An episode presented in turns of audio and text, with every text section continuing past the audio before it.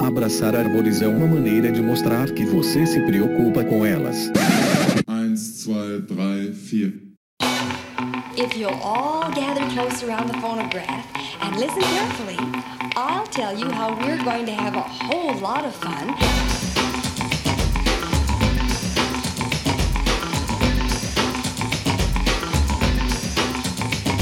Howdy! Aqui é Fernando Lima e este é o Desabraçando Árvores, um bate-papo sem firulas sobre ecologia e conservação, a vida, o universo e tudo mais. E eu estou aqui direto de Atibaia, São Paulo, e comigo está o nosso Obi-Wan Kenobi, o professor Fabiano Melo, direto de Viçosa, Minas Gerais. Olha só, turma querida, estamos aqui de novo.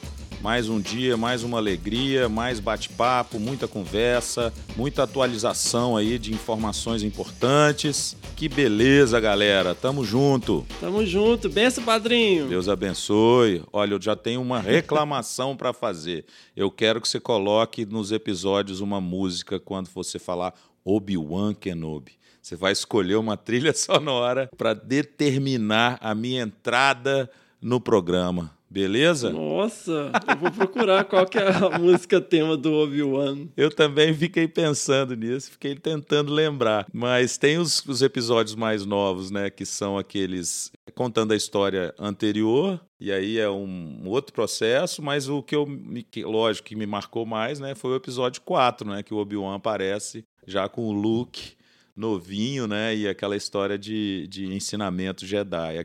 aquele momento é o mais marcante, imagino que para você também, né? Então, você viu que vai sair o Kenobi, né? É, aquelas partes que estão sendo introduzidas entre os episódios, né? Igual teve o, o Rogue One, não é isso? É, então, ah, contando lá. Depois, né, que o Anakin desceu o cacete em todo mundo, criou o Império. ah, maravilha. Eu, eu adoro, assim. Hoje a crítica está muito grande porque a Disney, né, comprou a, a, toda a saga, né? Muita gente não gosta, né, do, do, e parece que o George Lucas também desistiu, né? nessa venda, ele não influencia mais no, na, nas histórias, né? Mas enfim, eu continuo curtindo, né, cara? Ficção, é, como é que você chama? Você chama isso de storytelling também? Não, né? Storytelling, é, sim. É, né? É uma saga, né? É uma isso, obrigado. Eu estava querendo falar o nome saga. Você está mais acostumado com esse linguajar, você tem que perdoar o padrinho. O padrinho já está um cara mais experiente. Ainda mais com essa barba agora, né, padrinho? Nossa senhora, é mesmo. Nós temos que fazer uma foto aí para a turma ver. ai, ai, tá too much, Mas vamos lá. Show de bola. Ô, Bião, e aí, novidades? Por onde você andou esses dias? Rapaz, temos algumas coisas. Estamos com um processo bem legal de manejo dos muriquis do norte, lá na região do Ibitipoca. Eu espero poder contar para a turma aí com mais calma, né? Não vai ser agora. Quem ouviu o episódio 1, onde eu falo da minha história com os muriquis, vai lembrar um pouco desse processo. Mas o mais legal é que essa semana passada eu tive numa área que eu não conhecia aqui no sul de Minas, que tem relato para Muriqui do Norte. Infelizmente a gente não acessou as áreas de floresta mais preservadas, né, que estão no topo da montanha. Mas Fefe é incrível, né, cara? Como a gente não conhece nada, os rincões, é. né? E aí eu fui lá, cara, tive aquela mesma sensação de quando a gente chegou no Jequitinhonha, conhecendo aquelas áreas novas lá, em dois, no início dos, dois, dos anos 2000, né? Eu estou agora fechando aí 2000, nós vamos fechar mais uma década, e aí eu vou, conheço um lugar que eu falo, caramba, parece que ninguém pisou aqui, sabe? Ninguém falava dessa mata, ninguém falava dessa serra, e aí você percebe que tem todo um, um contexto ali de preservação que pode gerar informações importantes. Isso me emociona muito, sabe? Eu fico muito feliz de saber que a gente pode viajar por uns cantinhos em Minas, São Paulo. Bom, estou falando de Mata Atlântica, por exemplo, né? Imagina nos outros biomas que são menos explorados. É verdade. Mas a gente ainda encontra coisa tão preservada. É, é para mim é incrível, né? Então a gente Teve lá, mas por enquanto só sentimos o faro lá, né? O cheiro dos muriquis. não achamos bichos, não. e aí, como é que é, Bião? Vocês chegam lá e soltam o drone? É, essa tecnologia do drone tem sido fantástica porque a gente faz o reconhecimento da área assim com muito mais precisão, né? Antigamente você ficava vendo aquele paredão de serra e falava, putz, e agora? Por onde eu vou? Agora você sobe o drone e começa, ah, tem uma estradinha aqui, ó, meu pla- eucalipto. É muito louco, cara. É, é- é literalmente, é- é- sabe, ao vivo, assim, você resolvendo os problemas como se você estivesse é, monitorando via satélite. Então isso facilita muito. É, o drone hoje, ele serve para isso, mas ele serve também para encontrar os bichos, né? Porque quando você está decolando e fazendo o voo mais rasante perto das copas, se tem muriqui, ah, você vê na hora. Eles pulam, ficam doidão achando que é um enxame de abelha. Que massa. E então, assim, ele também serve para isso, para detecção de, de populações. De bugios eu já peguei, de, de muriquis, até de macaco prego. Assim, a gente está aperfeiçoando a técnica, né? E como eu comentei, o Drone Key, que é uma versão é, aprimorada que a gente desenvolveu em 2017, agora tem outros drones no mercado mais, né, que estão prontos para fazer a mesma coisa que o Drone Key faz. A gente tem usado a câmera termal, então ela facilita a identificação desses bichos. Mas é aquela história, continua a ave- a aventura de naturalista. Você vai arriscando o caminho, você vai conhecendo a área nova, tem trilha, não tem, é facão, é foice, chama algum. É aquilo que você conhece, né, do cotidiano de mato, quando você vai para uma área nova. Mas, pô, para mim isso, né, cara, aquela sensação de ser um naturalista do século XVIII, XIX, é bom demais, né, cara? Eu queria ter umas 50 vidas para rodar, pelo menos o Brasil de cabo a rabo. Sensacional. Eu tive em Novairão, cara, participando lá de uma atividade com monitoramento participativo da biodiversidade. Sim, Projeto que a gente está sempre citando aí, inclusive Uhum. tem entrevista com a coordenadora, né? Acho que foi o episódio 2, Cristina Toffoli. sensacional. É, mas foi uma epopeia, cara. Eu vi que você machucou. Eu machuquei, o Ian andou meio mal. Uhum. E aí, no fim das contas, né, foram mais de uma semana. Aí eu acabei pegando uma ziquezira também. Eita. Um dia antes eu ia dar aula também no mestrado e acabou que não pude dar aula. E eu fiquei chateado porque ia ser a primeira vez que eu ia ministrar esse curso em específico. Sim. É um curso que eu elaborei, bem legal. E aí fui, né, melhorei um pouquinho de nada, embarquei no avião para Manaus, fomos uma hora e meia de, uma hora e meia não, três horas de van Uhum. de Manaus para Novo Airão. Cheguei lá, avião. De- Meia hora, cara. Acabei de chegar. Torci o pé 90 graus, assim. Nossa, cara, que azar, meu irmão. Nossa, bicho, meu pé virou uma bola. Fiquei dando trabalho para todo mundo lá. Fui pulando lá, igual um saci pererê no pronto-socorro. Vixe. Mas felizmente não foi nada grave, né? Não, não, já tá bem desinchado já. show. já. Pronto para outra. Perfeito. Bora lá. E nós temos aí então, né, um episódio de perguntas e respostas. Ô, coisa boa. Respondendo aqui o e-mail da galera, alegrar a turminha.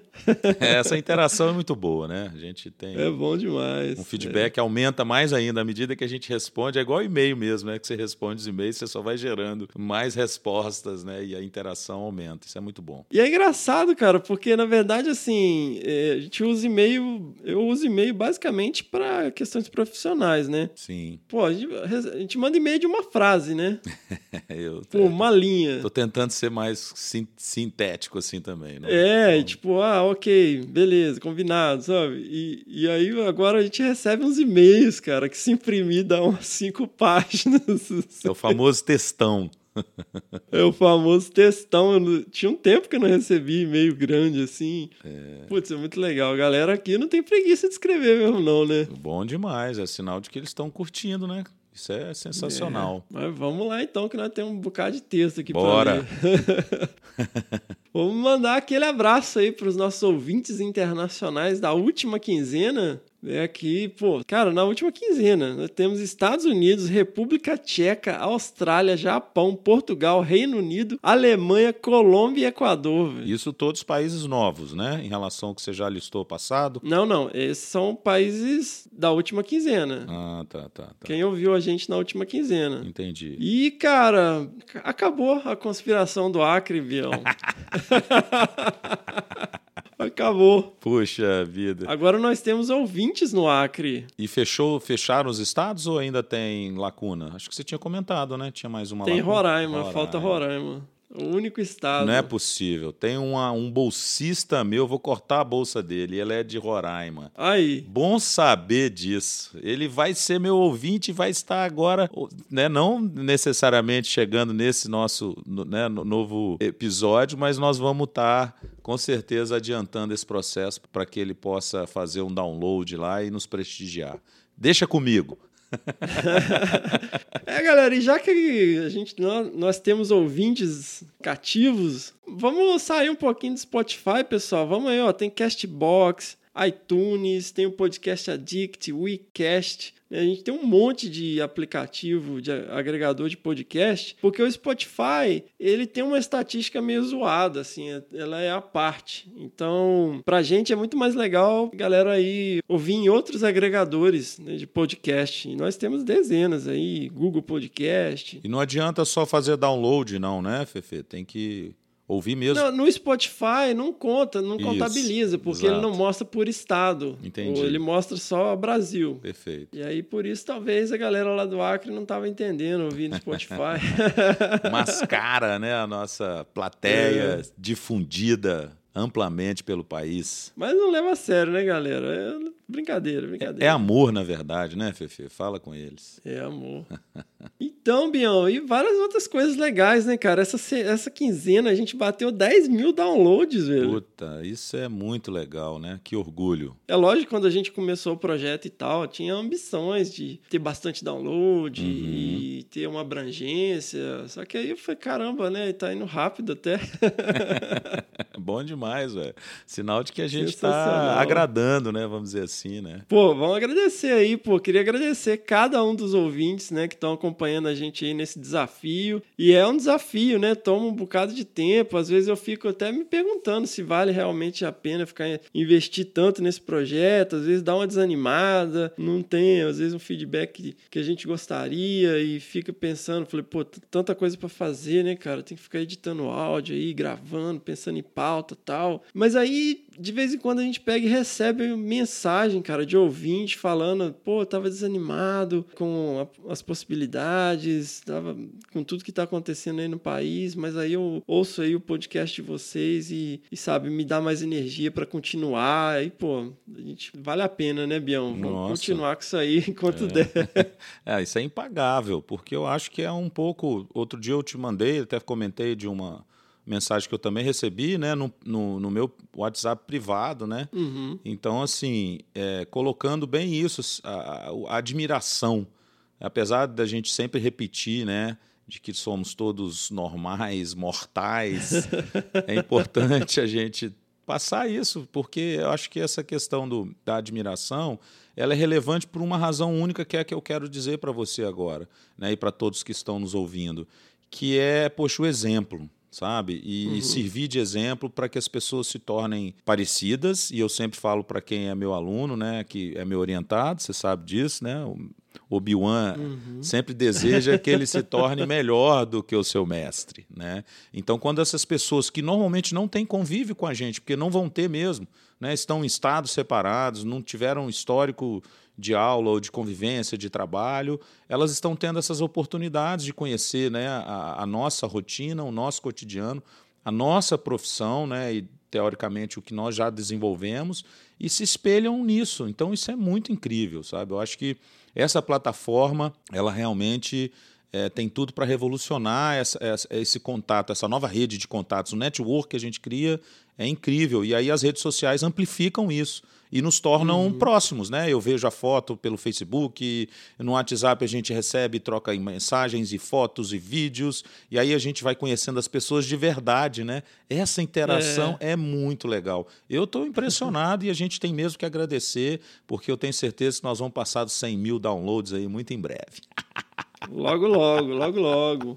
Ajuda a gente aí, galera. Pô. E, pô, falando em desafio, né? A gente tem aí desafios financeiros também, despesa com equipamento, hospedagem de episódio, manutenção de site, por aí vai. E por isso a gente tem uma campanha lá no Padrim, que é o www.padrim.com.br barra desabrace. Inclusive lá você encontra um link para o Google Planilhas, onde estão detalhadas lá todas as despesas e desembolsos do Padrim. E você pode pode ver como que esse recurso, o rico dinheirinho que você está aí disponibilizando para a gente, está sendo utilizado. E lá, né, você pode apadrinhar o nosso projeto, colaborar aí para a gente fazer a manutenção dessas despesas. E vamos aqui celebrar os nossos novos padrinhos e madrinhas, né? A gente tem três categorias, que é a categoria espécie, gênero e família, seguindo aí a as classes taxonômicas, a hierarquia. a hierarquia taxonômica. E nós temos aí um padrinho e uma madrinha na categoria gênero, que é o Rafael Menegucci. Menegucci? Menegucci? Italiano, né? Provavelmente Menegucci, é. Menegucci, italiano. Brigadão aí, Rafael. E a Caroline Castro Gomes, que também tá amadrinhando aí o nosso projeto. Muitíssimo obrigado, galera.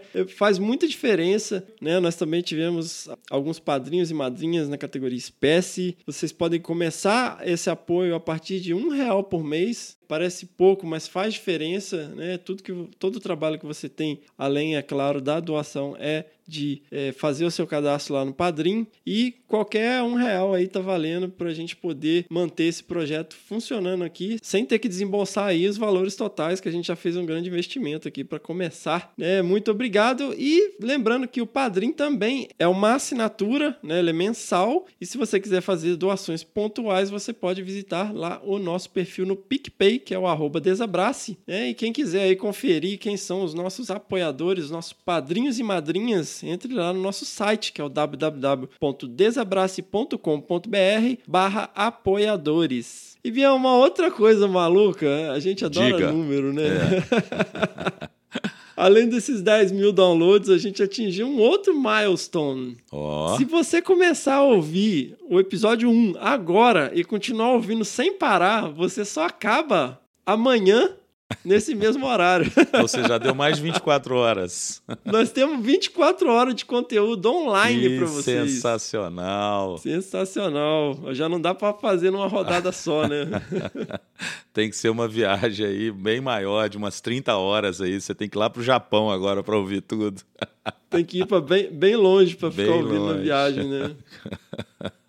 Com uma conexão. E pessoal, lembrando também nas nossos perfis nas redes sociais, no Facebook nós temos lá o Desabraçando Árvores Podcast, no Twitter o arroba Desabrace, no Instagram o arroba Desabrace também. Vai lá, marque seus amigos, não basta só dar joinha, compartilha também, ajuda a gente a divulgar os episódios, marca seus amigos, fala, ô fulano, se liga aqui nesse podcast maneiro, os Mac users aí, os usuários de iPhone, iPad, né, pô, entra lá no iTunes e deixa umas cinco estrelinhas lá pra gente, faz uma avaliação, nem que seja uma frase, só pra dar uma moral lá pra gente, né? O iTunes ele é o principal agregador, porque historicamente ele foi né, o principal. Então, ó, agora a gente tem vários outros, né? O Spotify recentemente entrou na roda, o Google Podcasts, mas o iTunes é muito importante para a gente pontuar aí como podcast, né? entrar nos rankings. Então, se você usa o iPhone, se você usa iPad, se você usa Mac, e não só se você usa iTunes, né? Que você pode usar iTunes no PC também. Então, deixa pra gente lá uma avaliação, é muito importante. Show de bola. Várias lembranças aqui. Vamos lembrar também que estaremos no décimo Congresso Brasileiro de Mastozoologia, que acontecerá de Yupi! 9 a 13 de setembro em Águas de Lindóia, São Paulo, onde participarei do simpósio de comunicação científica impacto, lá com uma palestra divulgação científica sem firula. Também lembrando, galera, que o prazo para submissão de resumo é amanhã, dia 3 de junho, que é o dia que esse episódio aqui estará online para vocês. Então, para você que é ouvinte roots aqui do Desabraçando e está ouvindo, né, neste domingo, há cinco episódios saiu, lembra aí, se você trabalha com mastro, se você tem interesse de ir no, no congresso, que amanhã, 3 de junho, é o novo prazo para submissão de resumos. Então, para você que está ouvindo depois, já era, né? Dançou. Você também tá lá, né, Avião? Tô, tô na organização, né? Sou da diretoria atual da Sociedade Brasileira de Masto. Com certeza, se eu tiver que priorizar os dias, prioriza, priorirá. Nossa, não vou conseguir falar essa palavra, não. Priorizarei o dia da sua participação, né? Até para ficar lá, a gente fazer algum evento, né? Tem uma. Você já contou essa novidade pro pessoal, não já ou não? Ou é segredo? Qual a novidade? É segredo. Se for segredo, você corta. O que, cara? que nós vamos fazer um programa lá ao vivo, ué. E a ah, cores. é, a gente vai gravar um episódio lá no Congresso. meu. Exatamente. Pô, podemos até fazer aí uns. É, fazer uns vones. Um, oh, meu Deus. Embolei a língua toda aqui. Fazer uns videozinhos no store do Instagram, né? Pra galera curtir, pô. Boa, boa. Vamos divulgar lá. Vamos gravar com a galera lá. A gente podia fazer uma comemoração, porque dia 12 de setembro foi a data de lançamento do primeiro episódio. Poxa, é mesmo, hein? Vai estar Olha aí, é, vai dar no dia no congresso. Olha só, rapaz. Então. Não, nós vamos ter que fazer bagunça. Vamos ter que fazer. Eu tô até achando que a gente podia fazer uma festinha particular do Desabraçando. Olha aí. Festinha VIP. Festinha VIP. Ou VUP, né? Very Unimportant People. Ótimo. Pô, sensacional, sensacional, cara. Vamos, vamos ver a galera que vamos chamar a galera aí para organizar, ó. Galera que vai no congresso de março, vamos bolar aí um encontro dos desabraçadores de árvores no congresso. E eu gostei daí dos ouvintes roots. Temos até um grupo no WhatsApp desses ouvintes roots. Nós podemos pegar esse batalhão aí, Ah, é, o nosso brother lá, o Guilherme Martins. né? Exato. Turminha bacana lá, fazendo barulho lá no WhatsApp. Gente Só grande, boa. é, tem gente grande também, rapaz. A turma tá boa Tem mesmo. gente grande. Estamos orgulhosos. E tem mais, né, Fefe? De, em novembro tem mais coisa rolando aí, com Desabraçando. Conta aí. Olha aí, ah é, também estaremos no 18º Congresso Brasileiro de Primatologia, que vai acontecer de 6 a 10 de novembro em Teresópolis, no Rio de Janeiro, né, onde eu também participarei do simpósio de comunicação científica e primatologia. E você, Bião, quantos mil mesas redondas, simpósio e palestra você vai dar? Putz, até até que abrir aqui, mas acho que eu tô numas quatro, eu imagino. Não esperava menos, né, meu? Inevitável. Eu tô na comissão também, né, de organização e ao mesmo tempo na diretoria.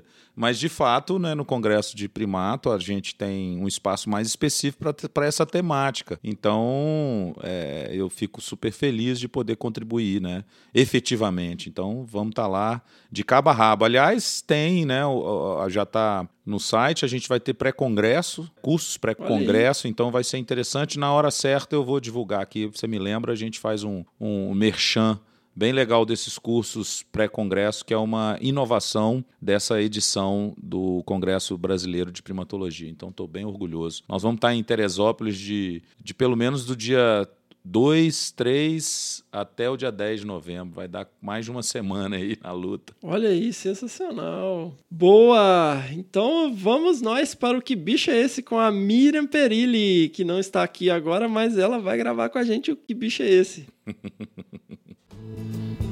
Do que ter aquela velha opinião formada sobre tudo. Do que ter aquela velha, velha, velha, velha Então, pessoal, mas antes da gente continuar e ir para o Que Bicho é Esse com a Miriam Perilli, eu tenho um lembrete. E eu estou aqui com a André Peçanha, que é a... Coordenadora da Unidade de Negócios Sustentáveis do IP. Oh, o que é uma unidade de negócios sustentáveis, André? Olha, é uma espécie de departamento que a gente criou no IP há aproximadamente 15 anos atrás, com uma ideia de criar uma proximidade com o setor privado para desenvolver parcerias e também para a gente ter um canal de comercialização de produtos desenvolvidos pelas comunidades que moram em áreas prioritárias para conservação. É muito simples a gente chegar com um discurso de a gente precisa salvar uma espécie nessa região, mas não pensar no que essa comunidade tem como atividade econômica.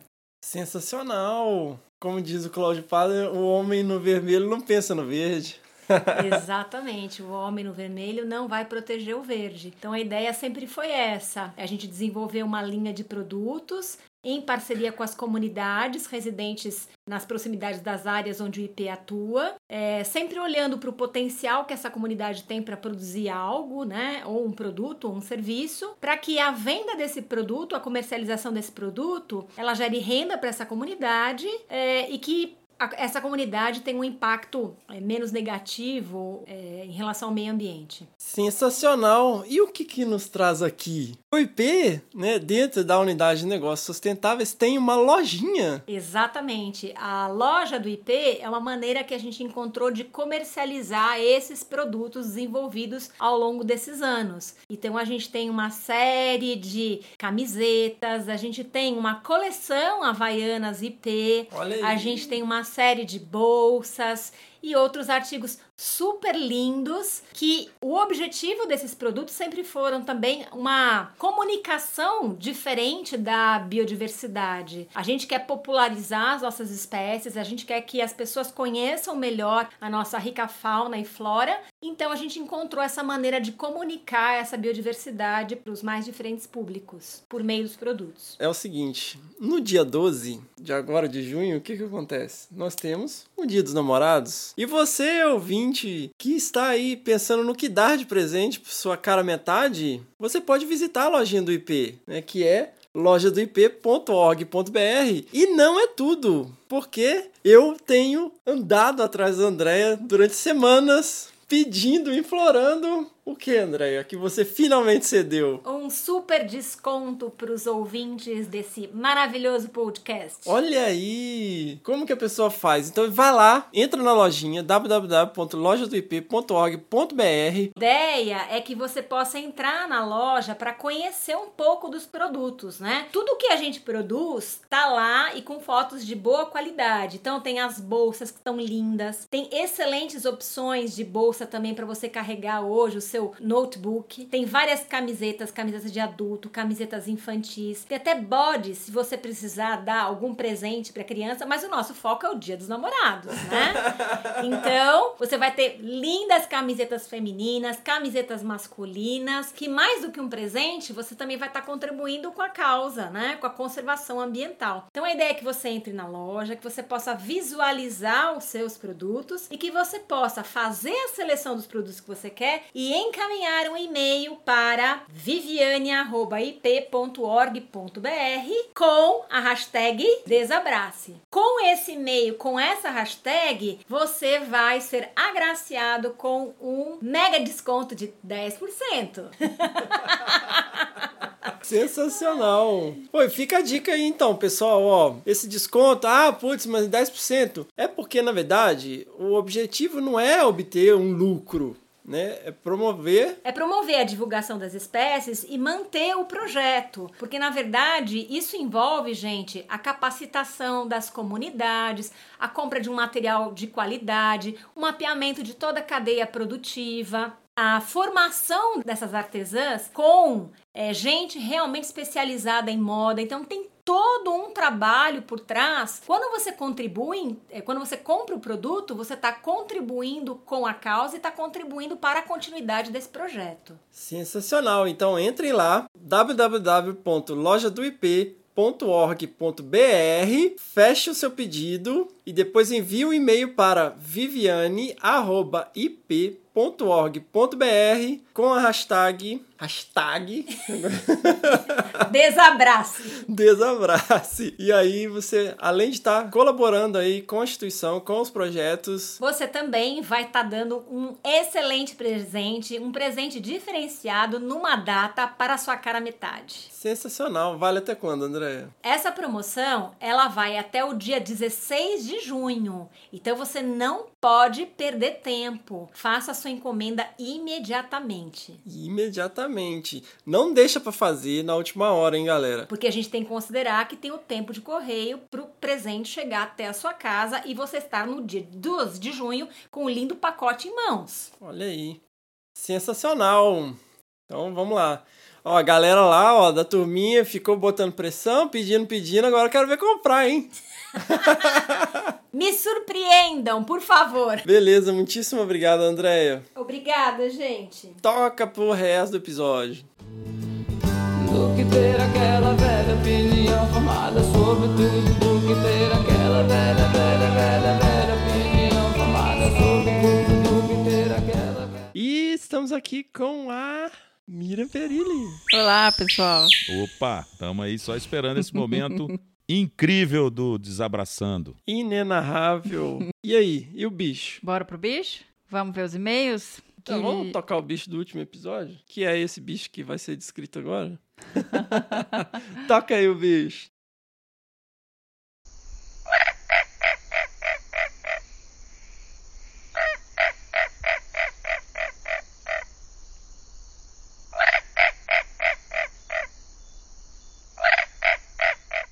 Bom, vamos lá, pessoal. Primeiro e-mail do Guilherme Martins. Guilherme Martins já é freguês já, né? Então, eu, eu, tô, eu tô achando que ro- tá rolando uma panelinha do que bicho é esse. Que agora é só a galerinha lá que fica em volta da Amanda Melo, mandando mensagem no privado. É só essa galera que tá respondendo. Eu, eu tô adorando, a gente continua respondendo, tá bom?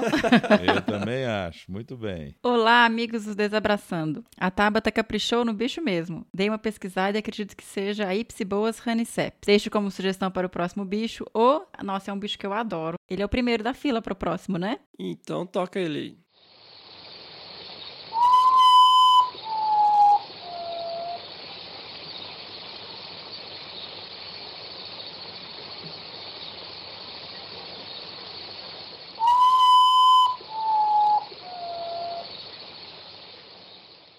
Um desabraço, Valar Morgulhes. Valar do Raires.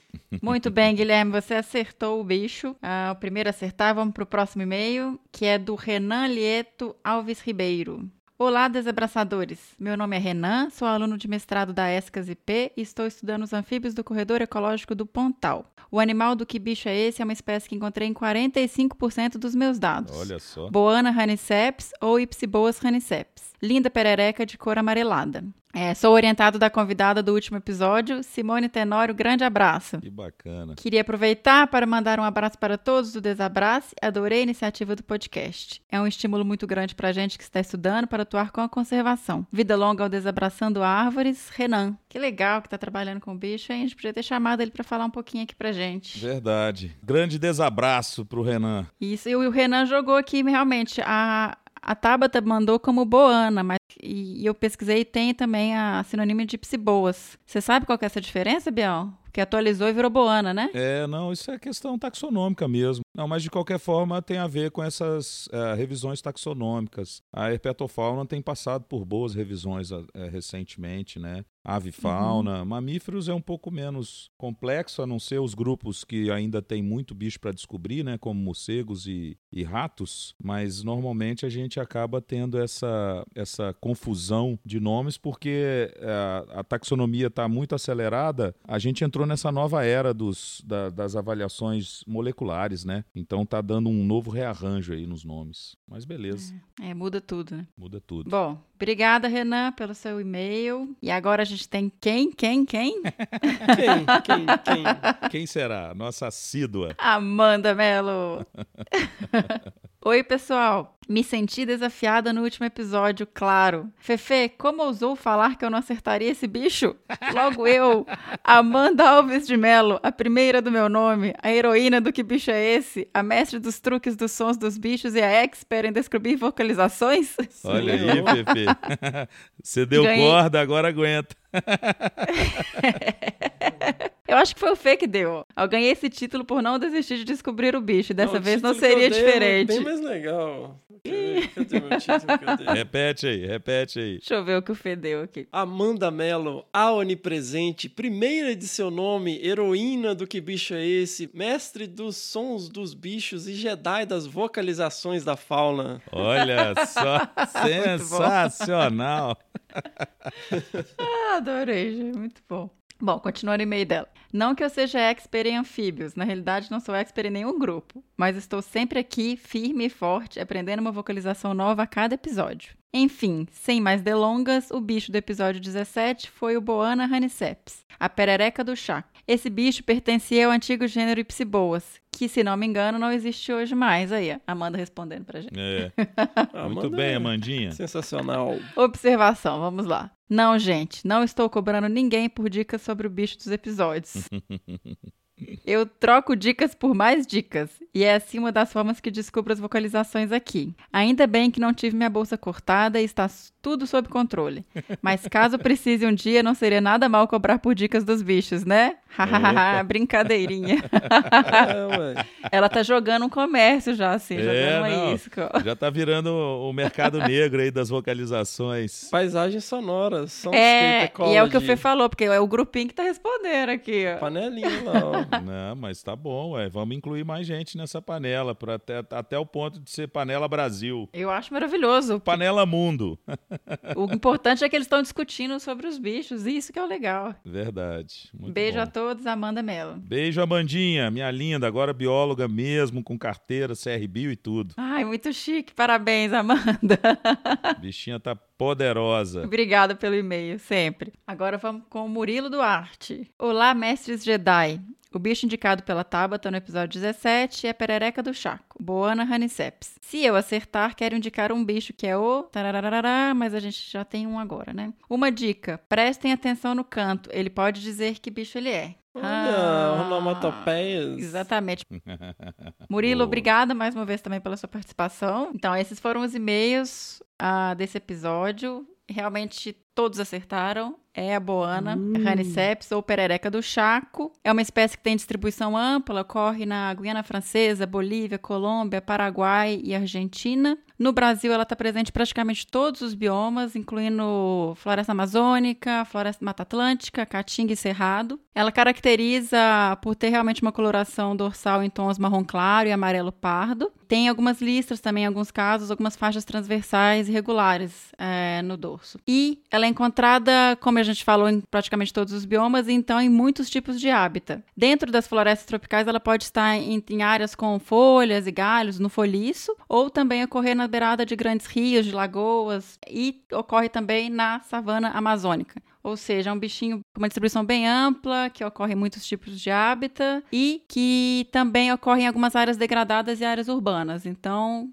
não está em amea- nenhuma categoria de ameaça e é um bichinho realmente comum que acredito que todo mundo aí consiga escutar se procurar uma área de uma área alagada. Bom, é isso que a gente sabe sobre o que eu pesquisei sobre o bicho. Próxima vez a gente já sabe agora quem que trabalha. A gente convida o Renan para nos dar umas dicas Beleza, sobre os boa. anfíbios. Convido herpetólogos. Eu quase, eu quase descambei pra herpetologia. Você lembra, Bião? Cara, lembro dessa conversa, mas. Você lembra uma vez que o meu orientador do mestrado teve uma conversa com você? Falou, você perdeu esse menino? Teve. Porque eu, eu desenvolvi uma habilidade incrível de localizar animais à noite. Então a gente ia fazer transexos noturnos, né, procurando mamíferos à noite, e eu acabava achando um monte assim de camaleão, de sapo, de rã, perereca. E muitas vezes eu parava, pegava, às vezes até coletava, levava para o museu de zoologia lá da Universidade Federal de Viçosa. Grande abraço aí, professor Renato Feio. Renatão feio, nosso herpetólogo de plantão. Nossa, eu chegava lá ele já, Fernandão, meu coletor. Tem até umas histórias, né? Que a gente, por um tempo, foi até uma espécie nova, né, Bião? Sim, a gente tá lá o nome nosso lá na, no holótipo. Não, é uma espécie nova mesmo? É, é, o, é a, ela se chama. Peraí que eu vou lembrar agora do nome. Olha aí, eu já, eu já coletei uma espécie nova É, eu vou dar uma de Fernando. O que, que é holótipo, Bião? Opa, boa. O holótipo é aquele indivíduo que é coletado né, e é usado para descrição de uma espécie nova. Então, todas as características que são dadas né, como diagnósticas, ou seja, inéditas e que você só pode identificar naquela espécie, elas são é, retiradas, né, as informações sobre essas características, principalmente morfológicas, mas hoje, como eu falei, né, também eles usam muito a questão molecular. Então, amostras de tecido para extração de DNA também são usadas desse holótipo, né, que é esse indivíduo. E aí esse indivíduo é depositado numa coleção de referência e fica, teoricamente, para sempre como a referência para aquela espécie nova descrita. É assim, ó, você pega o bicho, coloca ele no museu, aí eles medem ele de todo jeito possível, imaginável, Isso. e chega à conclusão que não tem outro igual, ele é uma espécie nova e é baseado nesse bicho. É isso que o Bion disse. É. De uma maneira bem elaborada. Baseado nesse bicho é, é a espécie nova, né? Mas esse bicho era uma espécie nova, Bião? Era, aquele de bandeira é uma espécie nova. Eu coletei uma espécie nova? Aquele bicho lá, a peruja, era uma espécie nova? Isso, a peruja, que a gente achava que era uma coruja e era uma perereca de bromélia. Caramba! Peruja, adorei. Caramba, velho, olha aí! E a gente tá lá, o nosso nome, meu, seu. Ô, ô, Tem como pôr isso no meu currículo? Olha lá, o Fernando vai querer, vai querer que o bicho, o bicho não tenha o seu nome? Como, como que o bicho não tem meu nome, O Bião? nosso nome tá não, o nosso nome tá lá como coletores do holótipo, né? Na verdade, do holótipo não. Deixa eu corrigir. O holótipo foi coletado, acho que antes por outras pessoas em outra área da Bahia, e o Renato juntou com essa galera e aí eles pegaram os nossos indivíduos que so- foram na verdade usados como parátipos. É, e aí o que que é parátipo? É aqueles a- são aquela, aquela sequência de indivíduos coletados que ajudam e corroboram, né, que tem as mesmas características do holótipo, que é essas que você falou que são usadas para descrever uma espécie nova. Então o nosso, então, o nosso nome está lá nesses parátipos utilizados de bandeira que ajudou a descrever a espécie nova. Olha aí. É, muito, bom. Muito bom, hein? Nó, tá vendo? Nós por pouco nós não fomos herpetólogos, né, Fefe? É. Então, eu tava falando esse negócio das coletas, e aí o coordenador do projeto chamou o Bião de canto e falou: Ô, esse menino aí tá, né? É, tá aquele jeitão, né? Aham. Tudo bem, meu caro, de você parar de vez em quando para observar outros grupos taxonômicos, mas esse menino para a cada cinco metros para pegar um sapo. tá atrapalhando a amostragem de mamífero. Ai, ai, cada uma, né, gente? Eu tô aqui tentando ver qual que é a espécie nova lá. Ai, Jesus. De agora eu vou saber o nome, não. Depois a gente coloca no feed. Eu tenho foto de eu pendurado na árvore lá, procurando o bicho dentro da bromélia. Sim. Não, aquelas fotos são ótimas, né? Com aquela câmera digital de que tinha 100k de qualidade. Nossa, top, hein? Altíssima resolução. Altíssima resolução. Muito bem, galera. Sensacional! Do que ter aquela velha opinião formada sobre tudo Do que ter aquela velha, velha, velha, velha Antes de entrar no nosso episódio, eu queria aqui trazer o resultado do nosso desafio que foi lançado. Né? Não lembro em qual episódio, acho que foi no 16, Bião. Ah, eu também não vou lembrar, não. Minha cabeça tá muito pior do que a sua. Então, nós lançamos aí um desafio, porque finalmente um ouvinte, que é o nosso brother Humberto Malheiros, levantou essa bola. Por que, que em todas as capas de episódios tem uma pecinha de xadrez no canto superior direito? E eu faço isso há quase nove meses. E foi o tempo que levou para alguém sacar e perguntar o que, que é aquilo. Mas, putz, nós lançamos o desafio né, das pessoas trazerem as suas teorias, as suas hipóteses do que, que seria e colocamos na roda como um, incentivo alguns livros e nós temos finalmente aqui um vencedor. Olha Mas nós aí. recebemos muitos e-mails com teorias até bem legais assim sobre é, o que, que representa cada peça de xadrez. Alguns mais, outros menos. e com certeza vão ter pessoas chateadas, né? Porque vão achar que as suas respostas chegaram muito perto do que foi pedido, ou da resposta que foi selecionada como vencedora. Falar, ah, pô, meu cara respondeu isso, mas a minha tá parecida e tal. Mas, né, como quem manda nessa bagaça somos nós, né, meu? E quem colocou as peças de xadrez nas capas fui eu, e quem pensou no que cada uma representa fui eu. Muito bem. Eu vou decidir quem que chegou mais perto. Então, como a gente já falou, né? A galera aqui não tem preguiça de escrever, viu? Dá vontade de ler todos, mas cada e-mail é gigante, meu. Então, nós vamos mostrar aqui, nós vamos ler somente o do vencedor, que foi o Jefferson Cordeiro, velho. Olha isso, figuraça. Você conhece ele, né, Bião? Conheço demais, velho. ele foi nosso aluno no curso brasileiro de primatologia, que a gente organiza. Ele trabalhou com a professora Keren, se eu não me engano. Ih, rapaz, isso aí eu tenho que confirmar, hein? Mas, mas ele foi nosso aluno, sim. Vou até, vou até pescoçar ele aqui. Sensacional. E ele é nosso padrinho também. Olha aí, parabéns, Jefferson. Você ganhou, então, cara, você ganhou um livro Conservação em Ciclo Contínuo: Como Gerar Recursos com a Natureza e Garantir a Sustentabilidade Financeira de RPPNs do autor Flávio Ogídios, Cláudio Pado e Ângela Pelim. O livro Biodiversidade, né, o, o Cidade aí no caso com Ser, que é sobre desafios e oportunidades na gestão de áreas protegidas urbanas, que é da Érica Guimarães e da Ângela Pelim.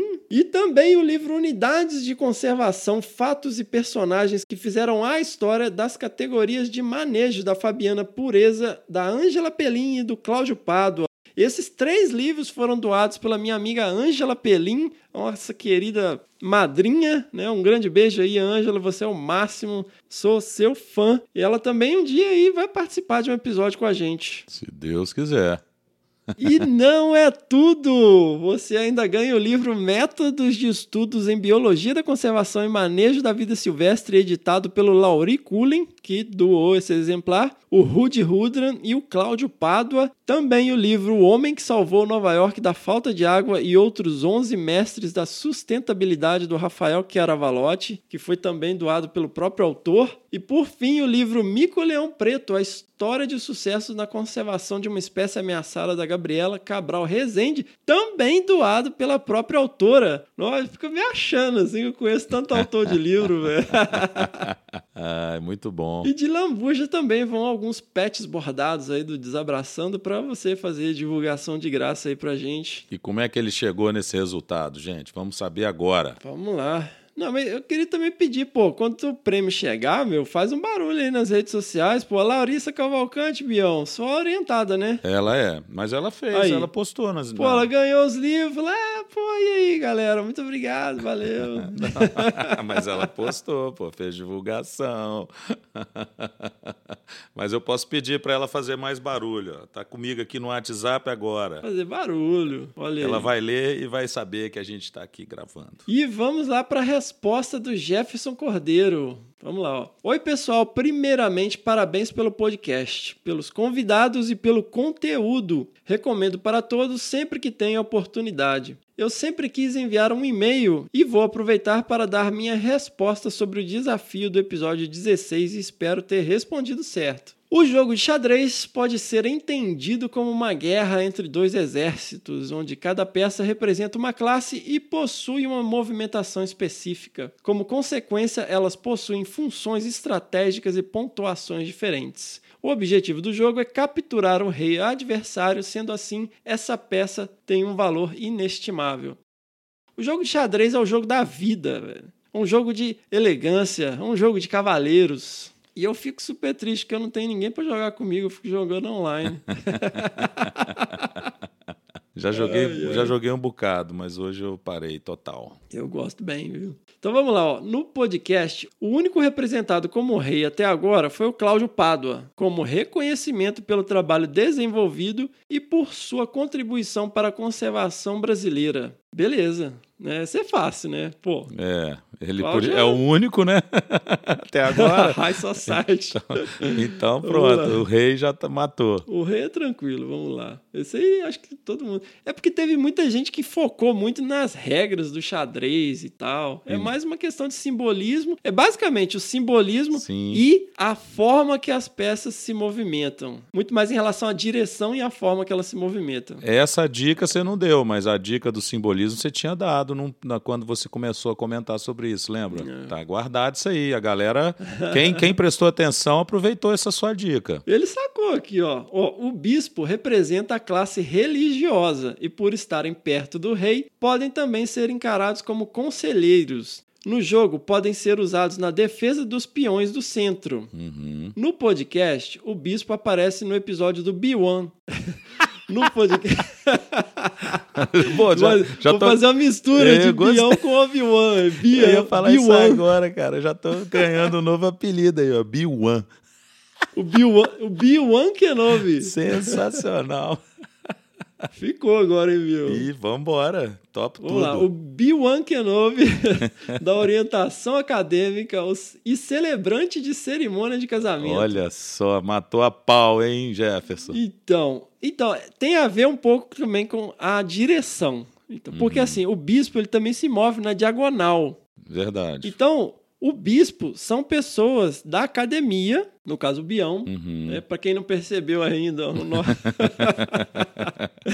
ele é acadêmico, seleciona desde sempre, né, Bião? Desde sempre, cara. Desde 2001, daqui a pouco estou fazendo 20 Então. anos aí de graduação, né? Porque eu já De dei aula graduação. também para o ensino fundamental antes disso. Olha aí. Então o Bião tem essa coisa de, né, o bispo no caso não é necessariamente só com o Bião, mas o bispo representa a educação, os acadêmicos, né? Uhum. Como eles se movimentam na diagonal, eles têm esse movimento transversal, que não é tão linear como no caso dos servidores públicos, né, dos órgãos ambientais, também não é tão livre é, e estratégico quanto os cavalos. Perfeito. Sensacional. É. Matou a pau.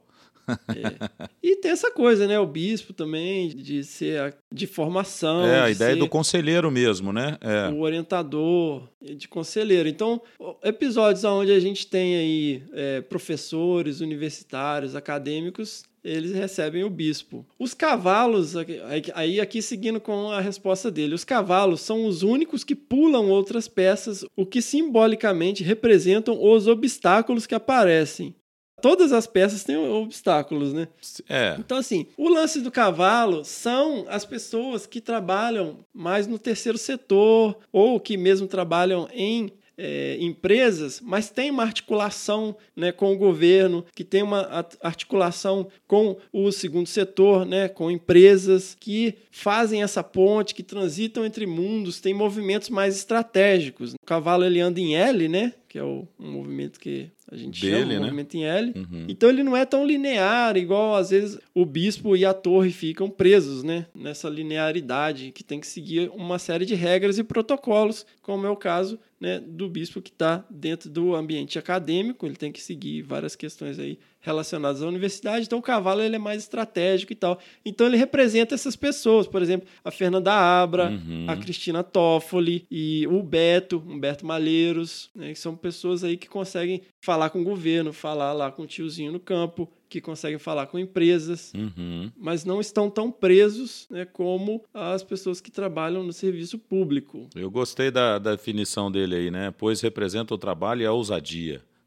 Olha aí. Nos episódios, grande parte dos convidados são ilustrados com essa peça. Fernanda, Neil. Olha aí, o Neil é o Clinton, né? Clinton Neil. Miriam, Humberto, Cláudia, Cristina. Sim, pois representam o trabalho e a ousadia. Olha aí. A torre simboliza a observação, um estado de alerta, sendo usada tanto para a observação do perigo que se aproxima, quanto durante os cercos às fortalezas. Simbolicamente, representam as políticas de poder, por isso estão presentes no episódio do Pan e do Rogério, o nosso agente Mulder. Então, esse foi o grande diferencial dele. Ele foi o que mais sacou essa parada da torre. Entendi. Uhum. Então a torre, ela é uma peça extremamente estratégica, inclusive ela pontua mais do que o, o bispo e o cavalo, que na verdade no xadrez o bispo e o cavalo têm o mesmo peso, né? As Sim. duas valem três pontos. Então assim, a torre ela tem poder porque ela é representa os órgãos ambientais, os analistas ambientais, né? Os os chefes de unidade de conservação, né, que a gente não teve ainda, mas é, Só uma questão de tempo. É, é, só uma questão de tempo. E aí, como o PAN, ele é, no caso, teve até a participação do Ronaldo Morato, né? O PAN, ele é uma ferramenta governamental. Esse episódio também recebeu a torre. E ela tem essa coisa da linearidade, né? Ela anda em linha reta, né? Porque também a gente representa, né? Porque o serviço público, ele, ele é cercado por uma série de normas e regras, né? Então, por mais que tenha poder, ele fica limitado em relação à sua movimentação. É, E é interessante falar que, como o PAN, é uma questão de estratégia de planejamento também, ou seja, ele tem que ser linear, Sim. né? Para é dar certo. estratégico. É. E por fim sobram os peões, peça de movimento restrito, mas que protegem os que estão ao seu lado quando avançam de forma conjunta e compacta. Os episódios de perguntas e respostas são simbolizados com essa peça. Exatamente, é isso aí. No jogo existe a possibilidade da sua promoção em rainha, representando também uma metáfora onde a peça de menor pontuação pode se tornar a mais poderosa e impactante. Na verdade, você pode promover ele para qualquer peça. Pode ser torre, cavalo, bispo, só não pode promover em rei. Mas é isso aí, né? O, é, peão representa os episódios de pergunta e resposta, onde a gente interage com os ouvintes, que geralmente são pessoas que estão mais no início de carreira, que eventualmente vão se tornar cavalos, bispos, torres. É. Isso ou- aí, isso que eu ia falar. Reis Reis, e e rainhas, né? Pô, é tudo que nós queremos. Boa, sacou bem, ele sacou bem. Então, a proposta era essa, de, de simbolizar né, aí os diferentes papéis nesse grande tabuleiro da vida. Sensacional. Parabéns, Jefferson. Valeu demais. Muito bem, parabéns aí, Jefferson. Vamos, e ele, por fim, aqui, ele deixa uma, um recadinho aqui também. Por fim, queria deixar dicas para futuros programas. Olha Um, só. acho que seria interessante falar sobre captação de recursos para pesquisas e o impacto de contribuições individuais. Olha aí, legal. Muito bom. Fantástico, super importante, né, cara? E, e é uma coisa que também é uma lacuna, né? Porque depois que você se gradua, você precisa aprender a fazer isso, né? Porque, igual, por exemplo, você pode falar melhor do que eu, né, Bião? Você tá aí na Uhum. universidade, mas a universidade não financia toda a sua pesquisa. Você De tem que correr atrás nenhum. de financiamento, Pelo né? contrário, né? O dinheiro que vem para a universidade, que a gente chama de custeio, né? ou eventualmente até de capital, que é para compra de equipamentos, etc., é um dinheiro muito limitado no âmbito de uma institu- instituição desse tamanho. Então, a vida inteira, você, quando entra na academia, você tem que aprender, senão você não sobrevive de projeto, se você não angariar recursos de fora, de fontes financiadoras de fora. Né? Então, Sim. isso é, isso é muito legal mesmo. Eu acho que a sugestão dele é muito boa. Fantástico. E não só na academia, né? No terceiro, a gente, no terceiro setor, vive disso, né? Terceiro setor, então, nem se fala, né? É. 100%, né? Não tem jeito. Uhum. Legal. E contribuições individuais, um exemplo aqui é o Desabraçando, que é super importante essas contribuições. De espécie que seja, né, Pepe? É, e ele continua aqui, ó. Acho que seria legal entrevistarem alguém, não pesquisador por formação, que tenha se inserido no meio por contato com projetos de pesquisa. Por exemplo, um pescador que tenha se interessado pelo tema depois de ter contribuído com o estudo de alguém. Ah, fica aí o episódio passado, né? Que teve a participação né, do nosso amigo Zeziel, Isso. uma história fantástica aí de superação. Inclusive, o filhinho dele nasceu essa semana. Um grande abraço aí, Zeziel. Você mora aqui no coração do Desabraçando. Legal. Então, essa aqui já está contemplado, mas vamos trazer outras pessoas também, né? Com certeza. Tem muitos casos Legal. interessantes, né, de que a gente convive com aqueles colaboradores de projetos que acabam se tornando né, pessoas extremamente ativas no âmbito da conservação. São ótimos exemplos, né? Exato. Lá, desculpa pelo textão e um grande abraço a todos. Um desabraço. Um grande desabraço ah, a é, todos. desabraço. Olha aí, desabraço. Agora virou, virou também bor- bo- bordão, né? Bordão. Vamos lá, vamos para as nossas pedradas para valer agora. Ufa. Que atire a primeira pedra quem não tem nenhum pecado. Muito bem! Quem jogou isso? Quem atirou essa pedra? Essa primeira pedrada carinhosa do Pedro Teófilo Silva de Moura, da Universidade do Estado do Rio Grande do Norte. Fala aí, Pedro. Valeu pela oportunidade. E aí ele começa assim, né? Bom, estive ouvindo os episódios anteriores, maratonei o desabraçando, olha só. Nossa. Tive um relatório longo para fazer e vocês me acompanharam nos últimos dias. Que coisa boa. Em episódios anteriores, vocês comentaram de, algumas, de alguns programas de pesquisa onde era realizada a captura de onças usando cães de caça. Além disso, mencionaram os problemas e desafios de conservação perante ameaças como animais invasores. Muito bom. O IBAMA recentemente regulamentou o controle do javali, onde inclusive menciona o uso de cães como ferramenta para contenção desses animais na caçada, por meio de uma instrução normativa, IN número 12, de 25 de março de 2019. É, na verdade, na verdade, essa instrução normativa, ela adiciona à instrução normativa de 2013, né? Que já existia, exatamente. Que já existia, que é onde realmente acontece a regulamentação do controle de javali. Uhum. É, e aí ele fala isso, né? Gostaria que falasse um pouco sobre esse tema, que reúne, sem dúvida, muita polêmica, mas ao mesmo tempo traz para o debate temas de ética, antropologia, tendo em vista a relação da caça, caça com cães e questões culturais e conservação. Aí ele vai falar um pouquinho, acho que a gente pode comentar depois, né, Fefe? Que ele já emite a opinião dele. Minha opinião de merda é que a iniciativa é válida. Tenho minha própria filosofia a respeito da criação e uso de cães em qualquer função ou trabalho que não vem ao caso agora. Mas creio que seja uma normativa importante. Além disso, pode ser uma situação interessante do ponto de vista experimental para implementação de ações de manejo e até mesmo para regulamentação da caça em situações pontuais. Gostaria, para terminar, né, ele vai falando aqui, gostaria de falar aqui que não estou tentando falar que caça deve ser regularizada, porém não podemos ignorar que ela existe. Aqui estou pensando na oportunidade de acompanhar os impactos desse tipo de pressão nas populações e entender se e quanto isso influencia nas populações em um contexto onde o caçador não seja omisso. Por fim, ele finaliza saudando a todos os desabraçadores Olha só, nós estamos só aumentando o rol de, de novas palavras aí para o Aurélio, hein? Ele vai sofrer com a gente aí no futuro. E parabeniza a todos vocês que se dispõem e proporcionam para nós ouvintes esse conteúdo e espaço. Abraços. Aí ele agora. Sensacional! Que bom que ele desabraçou e abraçou de novo.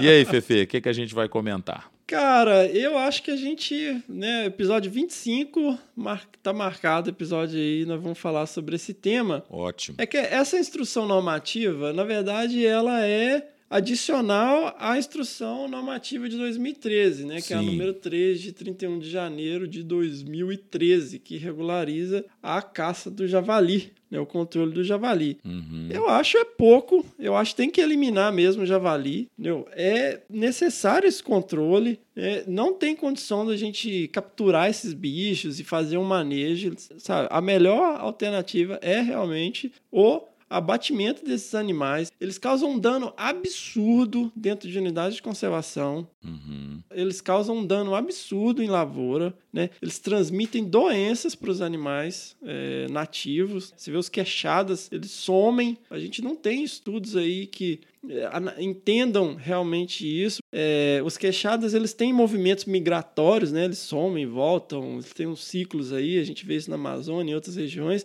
Mas na Mata Atlântica eles somem e somem. então a gente não, não sabe. É, a medicina da conservação ainda não é não atingiu todo o potencial que ela poderia, né, acredito, no Brasil, e a gente não sabe muito bem qual que é o efeito né, da inserção de novas doenças aí para esses animais nativos. Sim. Então tem que ter tem que ter sim um controle desses animais, o lebrão, né, essas espécies invasoras. E aí fica a questão, só porque é mamífero, se você tem infestação de inseto, de outros bichos, ninguém Entendeu? Só porque é um bicho grande e tal. É polêmico, eu acho que ele está enfatizando aqui a questão né, dessa cães, instrução né? normativa é. dos cães. Exato. Porque essa instrução normativa agora de é, março de 2019, ela regulariza a questão dos cães, uhum. especificamente em adição né, à instrução normativa de 2013, porque realmente tradicionalmente esse tipo de caça é feita com cães. Sim. E aí é como ele falou, tem várias questões é, culturais. Eu, eu entendo, assim, às vezes as pessoas têm um apego muito maior com cachorro, né? Acho engraçado isso. É, não, é incrível. É. Cachorro e eu gato. Sei, a né? relação, é. a relação do ser humano com o cachorro é um negócio muito louco, né? Sim, é histórico também, né? Cultural, é muito tempo. O que eu ia só comentar aqui, que eu acho que a gente vai ter uma oportunidade melhor, e também eu não gostaria de ficar lançando muita opinião de merda, né, no vazio, é que essa interação com os cães, eu assim respeito muito quem é, treina, quem trabalha, quem usa o cão como uma ferramenta de trabalho sabe? Isso, e acho que é isso que ele está chamando a atenção. Eu respeito muito porque é, quem sabe fazer isso faz com muita dedicação e você vê que tem todo o respeito em relação ao processo de aprendizado, de treinamento, de cuidado com os animais, sabe? Então, assim, é, é, é o uso de cães é, me admira muito porque ele tem várias possibilidades de auxílio para nós humanos, além de ser simplesmente um companheiro que a maioria das pessoas acaba utilizando o cão para isso, né? É, para ter em casa, para ter como companheiro, aquela história que a gente conhece. O meio urbano tem muito esse envolvimento com o cachorro, mas o meio rural tem esse outro envolvimento de usar o animal como uma ferramenta de trabalho, né? Não é uma Sim. coisa é, fora do normal, é como se usa é, cavalo, como se usa é, gado, é. né? Então, assim, poxa, é, é, é, um, é, uma, é uma ferramenta e eu acho que a gente tem que ter o respeito por essas possibilidades. Eu acho que as pessoas estão perdendo noção disso né, e colocando. Estão é, mistificando demais esses processos com os animais, particularmente domesticados. E, e, claro, né, se a gente for falar de animais de, de vida livre, aí a gente vai ficar com uns três programas aqui. Então, assim, eu acho que é, o uso é importante, está sendo validado e a gente tem que respeitar. Tem gente que entende muito mais sobre isso e a gente tem que ter sempre o ponto de vista técnico respeitado. E as pessoas não estão fazendo isso, não estão respeitando as pessoas que entendem, que dominam o assunto e que Exato. devem dizer a direção que deve ser dada, sabe? É uma pena isso. Então, vamos lá. E isso é uma coisa que eu acho importante frisar, Bion. Sim, A gente não tem que ter opinião sobre tudo, não, gente. claro. Você exato. tem que reconhecer a sua ignorância sobre certos temas. Então, assim, eu não aceito ninguém vir falar é, sobre o que a gente está discutindo aqui sem ler as instruções normativas. Igual a coisa do Código Florestal. Ninguém, lia, ninguém leu porra nenhuma sobre as mudanças no código e fica fazendo protesto. Exato. Procure saber tecnicamente sobre a questão de caça, sobre os impactos que essas espécies invasoras causam, antes de vir, ah, meu Deus, a vida em primeiro lugar, nossa, que absurdo esses caras. E, e cai também aquele estereótipo do caçador, né? Ah, é tudo. É, ser do mali, ser maligno, né? Tudo, É, tudo tal. coisa do mal, Cara, gente ruim. E eu não entendo, porque assim, ah, ah, todo mundo bate palma para as comunidades tradicionais, pô, os caras caçam com a maior naturalidade do mundo e pesca. Porque peixe é uma cenoura que nada, né? E olha lá. Não é um animal. Pesca é um tipo de caça, ué. Vou nem falar nessa seara, não, que nós vamos ter é, momentos específicos para isso, né? É, nós vamos ter um momento específico para isso. Eu tô é, reservando aqui o episódio 25 para isso, para discutir essa questão. Ótimo. E eu acho que assim, a gente tem que sair da nossa zona de conforto. Então é muito fácil para você que está dentro de uma capital, né, que você está em São Paulo, Curitiba, Belo Horizonte, Natal, onde quer que seja. E agora, Natal é a capital do Rio Grande do Norte? Isso! Passou no e você teste. vir, é, e vir falar, sabe, sobre temas que envolvem pessoas que vivem em regiões completamente distintas, né, que vivem na zona rural, como se fosse a sua realidade. São outras realidades. A gente tem que se colocar no, no lugar da- das outras pessoas e entender os outros universos, entendeu? A sua percepção do cachorro é completamente diferente da concepção e da relação que um cara na zona rural tem com, com seus cães. Sem E dúvida. não, não é, ah, porque ah, ele é, é, tá errado, porque ele não, não compra ração de melhor qualidade, não leva no veterinário, piriri, pororó. Não é bem assim. A gente tem que tentar entender outras realidades. Então, você tem que entender que a sua opinião, ela é só uma opinião. Assim como a minha opinião. Se eu não estiver falando tecnicamente, é só a minha opinião. Então, para poder fazer realmente uma inferência correta e importante sobre esses temas, você tem que estudar. Não é simplesmente, ah, meu Deus, que absurdo esses caras. Aí fica falando mal. Ah, que absurdo. Nossa, o cara vai fazer safari e pararau. Conservation hunting. Procurem saber, procurem essas referências. Inclusive, eu recomendo para quem aí é, fluente em inglês, um, um podcast maravilhoso que é com a Cara Santa Maria, que eu sou muito fã dela, ela é muito legal, cara. E ela teve recentemente num congresso de conservation hunting, eu não lembro se foi em Botsuana, onde que foi, né? E ela foi de peito aberto, pronta para tentar entender o que, que esses caras estavam falando. E ela falou, cara, conservation hunting é ótimo, entendeu? Em algumas situações, a caça é sim interessante. Aí eu não tô falando sobre a questão da caça no Brasil. A caça no Brasil já é outra história. Mas eu tô falando nos lugares onde ela é realmente regulamentada e respeitada. Ela tem esse papel, inclusive, para conservação de espécies, né?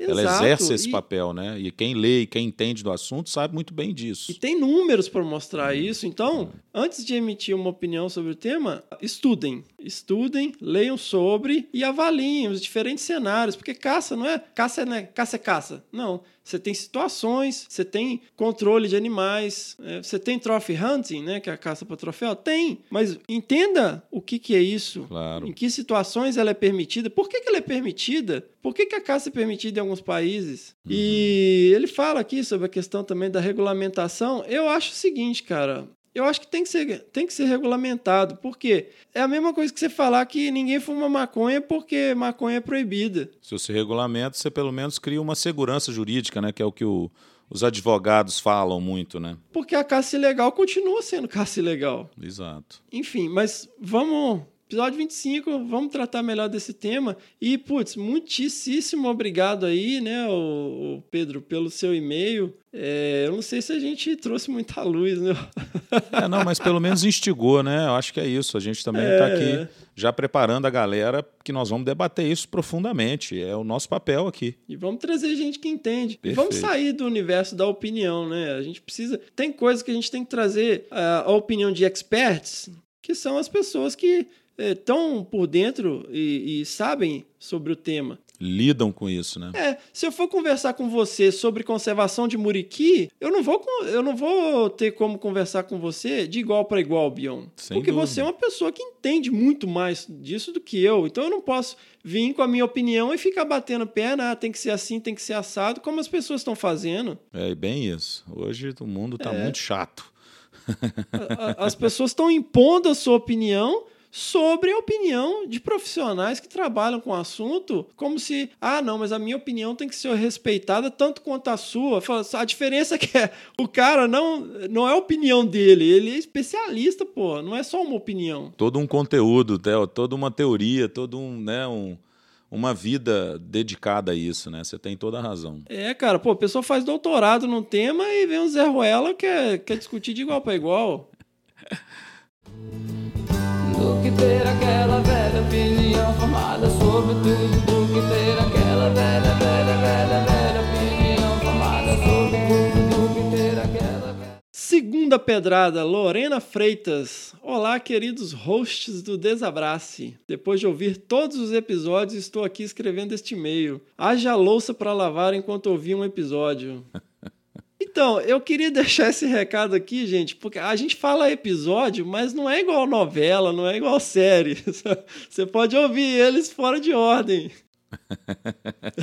Apesar da gente estar construindo uma história aí, né? Nas aberturas a gente sempre tem uma historiazinha aí que vai se, É. se consolidando, se construindo, né? Tem campanha para você ser, É. ser nosso entrevistado. Então, assim, mas eu concordo contigo. A gente tem que deixar as pessoas bem à vontade para imaginar que, os momentos para se ouvir não precisam ser é, é, escalonados, né? Podem ser ouvidos independente, né? É, você fica mais familiarizado com, com a gente e com o, o, o podcast se você ouvir tudo, né? Até com o nosso desenvolvimento, né? Que outro dia até peguei pra ouvir o primeiro episódio e falei, nossa, cara, a gente tudo tímido, né? Falando. Não, e a qualidade, as coisas que a gente está aprendendo, né? Está sendo É. é, é literalmente um, um aprendizado mesmo. Coisa engrenou a partir do sétimo, na verdade, né? Porque os primeiros eu nem sabia nem editar áudio, o que que eu tava fazendo. Não, mas tá tudo ótimo. E uma coisa que eu fico sempre em dúvida também são essas onomatopeias, né? De risos, hahaha, kkk. Será que a gente lê isso ou passa batido? Passa batido, na verdade, você. É que às vezes tá hahaha e a gente fica hahaha. Vamos lá. Antes de mais nada, parabéns pela iniciativa. Obrigadão. Este podcast é muito legal e agradeço a vocês por dedicarem um pouquinho do tempo de cada um na tentativa de divulgar ecologia e conservação, pois imagino que não seja fácil com filhos, trabalho, doutorado e etc. Não é nem um pouquinho fácil e não é um pouquinho de tempo, é bastante tempo. Bem isso. É, e às vezes, assim, eu tenho até que me moderar, porque né, a gente tem, tem vários outros produtos, e como a gente, assim, trabalha num, num esquema de entrega de produtos, né? Não necessariamente tem que bater cartão de, de 7 a 5, né? Acaba tendo que me frear um pouco para poder dar conta das outras coisas, senão acaba distraindo muito a questão do podcast. É. Que este projeto cresça cada vez mais e alcance o objetivo de espalhar essa ciência sem firulas pelo mundo afora, menos no Acre. Não, mas ah, Já tá, chegou atrasada. já chegou no Acre. Agora nós estamos a missão Roraima. Putz, vou resolver isso essa semana, hoje. Vamos lá. Ouvir as trajetórias dos pesquisadores convidados é inspirador. Me identifiquei com a Fernanda Abra, pois também fui meio felícia na infância. Na real, sou um pouco até hoje. Minha família adora contar a história do banho de piscina que fui dar na galinha de estimação. Pô, galinha de estimação. Essa gosta de bicho. Imagine o que aconteceu, coitadinha. É galinha que acompanha pato morre afogado. Minha avó já dizia. E a tática de fazer listas com tarefas realmente funciona. Funciona mesmo. Fazer um check numa tarefa finalizada é muito bom. Fica a dica. Hashtag fica a dica. ó. Hashtag, aí, hashtag, hashtag. Hashtag. ah, não, é que eu falo hashtag, né? Isso, agora não, agora você já corrigiu aí, tá bom? Tá vendo? Outro episódio que gostei muito de ouvir foi com o Cláudio Pádua e a reviravolta que ele teve na vida profissional. Me encontro em situação parecida, mas com a diferença de que já sou formado em biologia e tenho mestrado em engenharia sanitária e ambiental, uma área totalmente diferente da qual me imaginava atuando quando escolhi prestar o vestibular, já que sempre sonhei em trabalhar com bicho. Anyway, tenho atuado pouco na área e não me sinto satisfeita profissionalmente. Escuto sempre vocês dando conselhos aos recém-formados e hoje venho pedir uma dica para mim, bióloga já formada, que deseja mudar sua área de atuação para conservação. Há algum tempo já sentia essa vontade e ouvindo Desabraçando Árvores, essa vontade só aumenta. Posso dizer que vocês são um pouco culpados. E aí, Aí, onomatopeia? É, não, deixa que eu, re- que eu vou dar uma risada e você já sabe que é pra. você não precisa ler. Não. Ela fala aqui, ó. Posso dizer que vocês são um pouco culpados. Nós não nos responsabilizamos por nada. Né, Bião? Com certeza. Penso em fazer doutorado em uma área diferente da do mestrado. Quero ir para outro estado, outra universidade, sair do ninho, mas hoje a situação das universidades no Brasil está muito sinistra e preocupante e sinto receio. Penso também em fazer algum trabalho voluntário para ganhar experiência e ter contato com profissionais da área. Cara, a situação das universidades no Brasil nunca foi sensacional, né? Hoje está pior, mas é uma fase. E eu acho assim, saia mesmo da sua zona de conforto, sabe? Busque um desafio, não é fácil. E eu acho até que a questão do, do doutorado, um amigo me disse isso uma vez. Muitas, você pode fazer até o mestrado de acordo com oportunidade, sei lá, porque estava fácil, foi viável, abriu uma bolsa, você entrou, mas o doutorado faz no que você realmente quer desenvolver, que o doutorado é o que vai marcar a sua carreira, né? Exato. Ele é o seu, seu cartão de visita. Então faz isso, não fica com esse receio, não, porque se a gente fica nessa aí, ah, meu Deus, tá uma crise né, econômica, ah, como é que eu vou fazer, sabe? Eu acho que Se- o excesso de informação hoje está surtando as pessoas, que é exatamente o que você falou. Primeiro que nunca tivemos 100% de, de eficácia nas instituições, É. né? Segundo que já tivemos momentos piores e momentos muito melhores. E é o que a gente tem sempre visto. Eu estou né, no ensino superior há quase 20 anos. É, a gente tem que ultrapassar essas crises e vencê-las, né? E quem está entrando tem que é mais entrar mesmo e nos ajudar. Não ficar com esse Uhum. receio. Então fique. Hashtag fica a dica. é, se não é esse desafio, vai ser outro. Então, assim, a gente não pode se frear muito, não. É, tem, que, tem que enfrentar esses desafios. Pô, você vê, ela, ela se inspirou muito na história do Cláudio, né? Você vê ah, os desafios que o Cláudio enfrentou. Pois é. Outra coisa que gosto bastante é quando vocês trazem o assunto da atuação das mulheres na ciência, de ser mãe e profissional ao mesmo tempo, dos machismos e perrengues em campo. Este último me fez lembrar de um artigo que havia lido há algum tempo e trago o link aqui para quem se interessar. Vale a pena. Os desafios de ser mulher e trabalhar com conservação em campo por Carolina Lisboa. Beleza, link no post. Não, e Carolina Lisboa é sensacional. Adoro as, né, as reportagens que ela faz no site Oeco. Fica aí o link então no post para vocês lerem. Beleza, não deixem de ler, pessoal. Vamos lá, sucesso para o desabraço e vocês são sensacionais. Agora esse esse menos o 3 aí, eu não sei o que, que é isso não, Fefe. É um coraçãozinho, Bion. Você olha de lado. Que lindo, que fofo. Ó, você tá mais moderno que eu. Ô, louco, isso aqui já. É, é- Isso aqui é da minha época, né? De ficar fazendo carinha com o É, bichinho. isso era na época do, do, do MSN Messenger. Olha aí.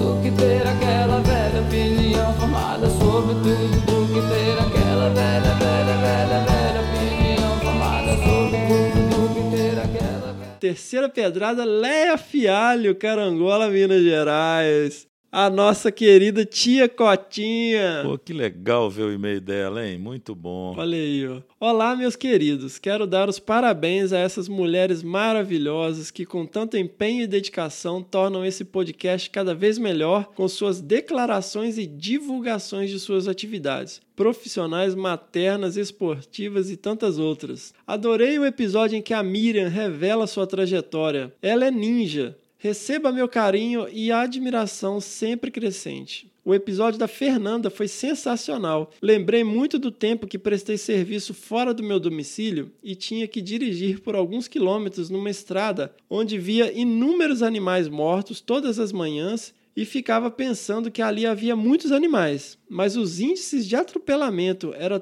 tão altos que em pouco tempo não teríamos mais algumas espécies. Caramba. Já rodei o carro na pista para não atropelar um lagarto que atravessava tranquilo e calmo. Ó, ô tias, que isso? Toma cuidado, tia.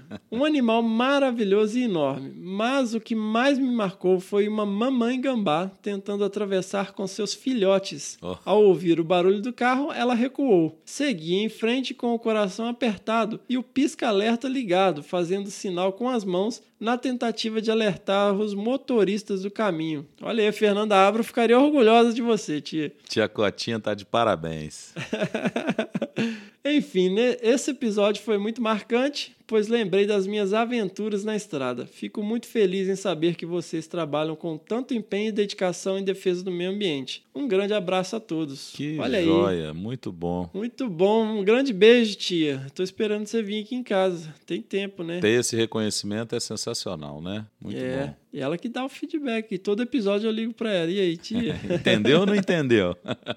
foi claro É. ou não foi? Precisamos corrigir alguma coisa ou não? Do que ter aquela velha opinião formada sobre tudo Do que ter aquela velha, velha, velha, velha opinião formada sobre tudo Do que ter aquela Olha aí, casou certinho, Bião. Lê esse Pois e-mail aí, é, ó. Quarta agora- pedrada. Agora eu vou ter que ler, ué. Amanda Mello. haha. Fala, pessoal. Aumentou tanto o número de pessoas falando aí ao mesmo tempo que eu não vou nem citar os nomes. Vai ser só oi, pessoal mesmo. Não é uma coisa ruim, pelo contrário, está super divertido. Então, alguns feedbacks sobre os episódios passados. Sobre o episódio 16, Fefe, meu pai sempre te chamou de Fefe. E foi assim que eu te conheci. Então será sempre Fefe. E olha, fique muito feliz com Fefe, porque Fefo. Ah, não. Então, mas era uma coisa que era exclusiva do Bião. Só o Bião que me chamava de. Eu- Nem qualquer um que pode me chamar de Fefe, só o Bião. É verdade. Mas as filhas podem também, né? É, a Mandinha tem desconto que também, né? Ela nu- nunca me viu você me chamando de outra coisa. e desde criança, né? Diga-se de passagem. Desde criança, é verdade. Outra coisa, que honra ser chamada de onipresente. Olha o olha aí, olha aí. Mas quem dera, não estou nem perto ainda do meu pai. Eu fui no Congresso de Zoologia, pois eu trabalho com genética de uma espécie de aves, o bicudo. Tá aí a explicação de estar no Congresso. Quem sabe daqui uns anos não sou eu sendo entrevistada para um episódio aqui. Olha só. Olha aí. Olhem, não estou. E aí ela já dá Fica a dica. dica, né? É, ela já dá dica. Olha, não estou recebendo nada do senhor Fabiano para estar falando de- bem dele aqui, não, viu? É só muito orgulho que eu tenho mesmo e não escondo. Olha aí. Adorei o episódio. ah, eu vou nem comentar agora, não, porque Ganhou a semana, hein? a emoção vai só aumentando, né? Adorei o episódio 17 também. A história de vida do Zeziel é muito legal e é uma prova de que basta ter vontade para realizar algum sonho que ele se concretiza. Mesmo não tendo oportunidade, se você tem curiosidade, tem vontade de aprender e de crescer, você vai con- conseguir. Basta querer e correr atrás. É isso aí. Tem que ouvir o episódio lá, galera, para vocês terem ideia do desafio e de tudo que o Fefe já comentou aí antes. Aí ela continua. A discussão inicial de vocês também foi muito pertinente, pois precisamos mostrar para o restante da sociedade o que a parcela da sociedade dentro da academia produz e por que isso é importante para as tiacotinhas desse mundo afora. Não é à toa que este podcast surgiu, não é mesmo? E ressaltar essa importância da divulgação científica tem que acontecer agora e a todo momento mesmo, como já disseram. Olha aí que legal uma coisa também, ó. Hum. Ela fala ó, precisamos mostrar para o restante da sociedade e depois ela fala assim, o que a parcela da sociedade dentro da academia. Isso que é legal, cara. Você vê que o negócio tá embutido ali no pensamento dela, que é Uhum. o restante da sociedade, ou seja, nós também somos sociedade. Perfeito, é, claro. E a parcela da sociedade que está dentro da academia. É exatamente essa postura que a gente tem que ter, gente. Não é a sociedade. Eles. É, eles, é, você, As pessoas. você comentou muito isso antes, né? É. Parabéns, Amandinha. Muito bem, recado dado. Não podemos separar o mundo acadêmico do mundo não acadêmico. Como você disse, somos todos parte de uma só sociedade. Aí, ó, ela já vem explicando. É. Então, se a sua pesquisa é importante para você que executa ela, vamos explicar porque ela é importante também para quem não executa ela. não podemos viver em mundos separados. O mundo científico tem que se misturar com o restante da sociedade. Eles precisam conversar.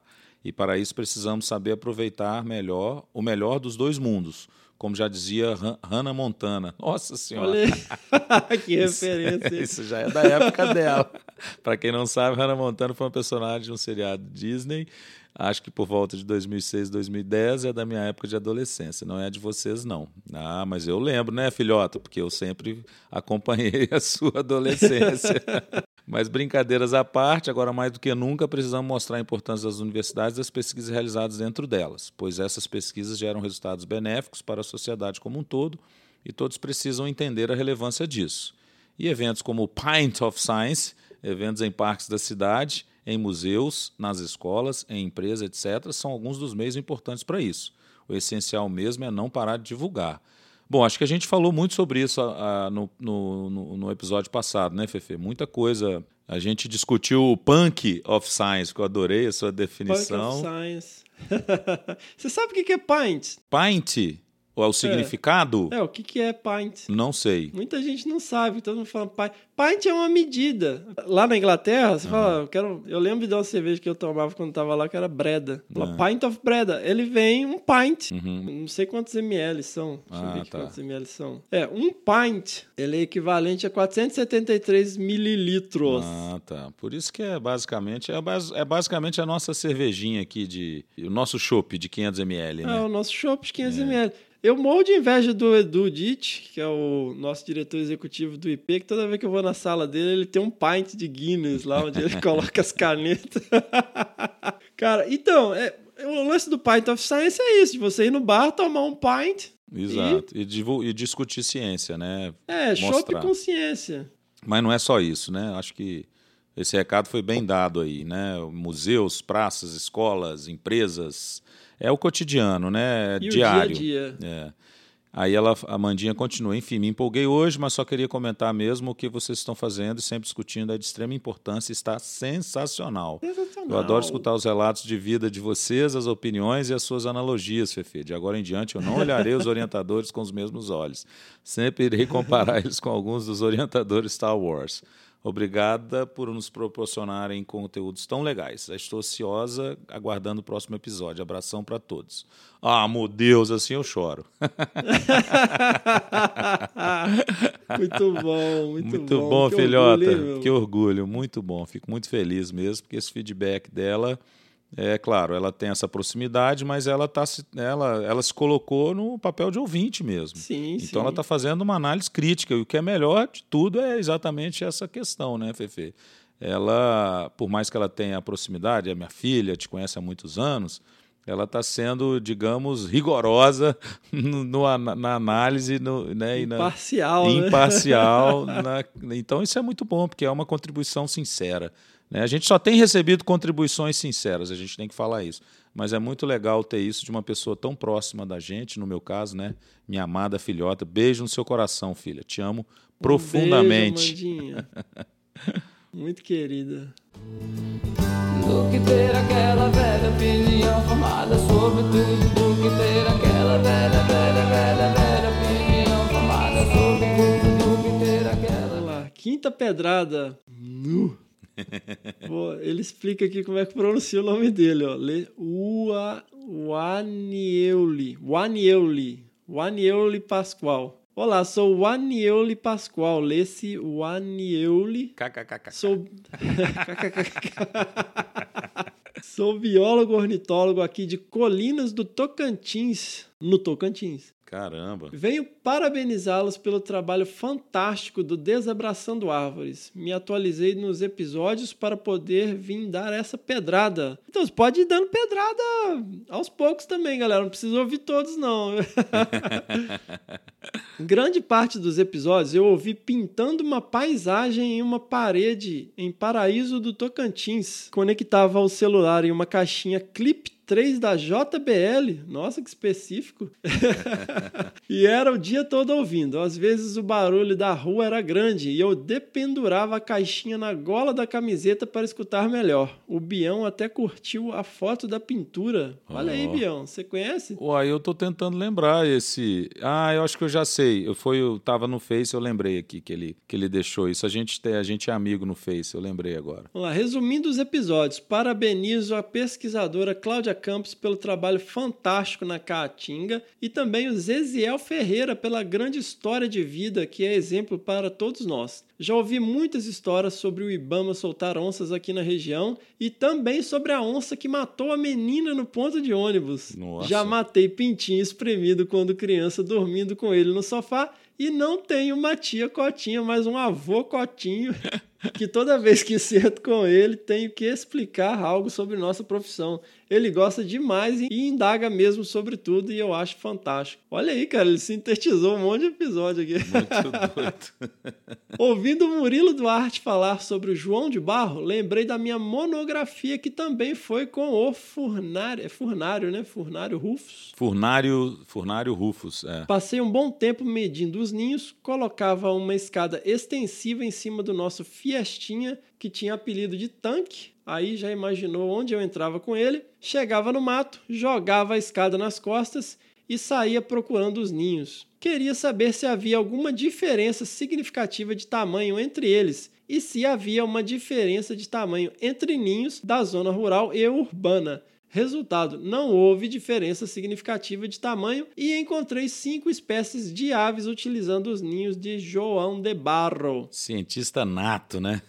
É, mas é, vale um parênteses aqui, meu. E se você tivesse chegado à conclusão que era diferente? Então você comparou duas coisas e chegou à conclusão que são diferentes. E aí? Eu já sei onde você quer chegar, mas vai. Tem que ter uma hipótese do porquê que é diferente. Muito bem, exato. Igual no caso aí da ninhos zona rural e zona urbana. Tá, beleza. Você tem dois ambientes diferentes. Então, assim, por que eles seriam diferentes? Porque você comparar duas coisas e chegar à conclusão que elas são diferentes, e aí? Tô falando isso porque eu fiz isso na minha monografia, no meu TCC. Eu comparei a riqueza e abundância de mamíferos de médio e grande porte entre dois fragmentos florestais. Então, assim, beleza, são dois fragmentos diferentes. E você, ah, beleza, ah, ah, eu nem lembro se foi diferente ou se não foi diferente, mas e, e se foi diferente? E, e daí? E, e, e se não foi? E daí? Por quê? Porque eu não tinha uma, uma hipótese sobre por- o porquê da diferença. Tipo assim, eu vou comparar ah, uma área com caça com outra área sem caça. Uhum. Sendo todas as outras variáveis semelhantes, a caça é a grande variável que tem a diferença, então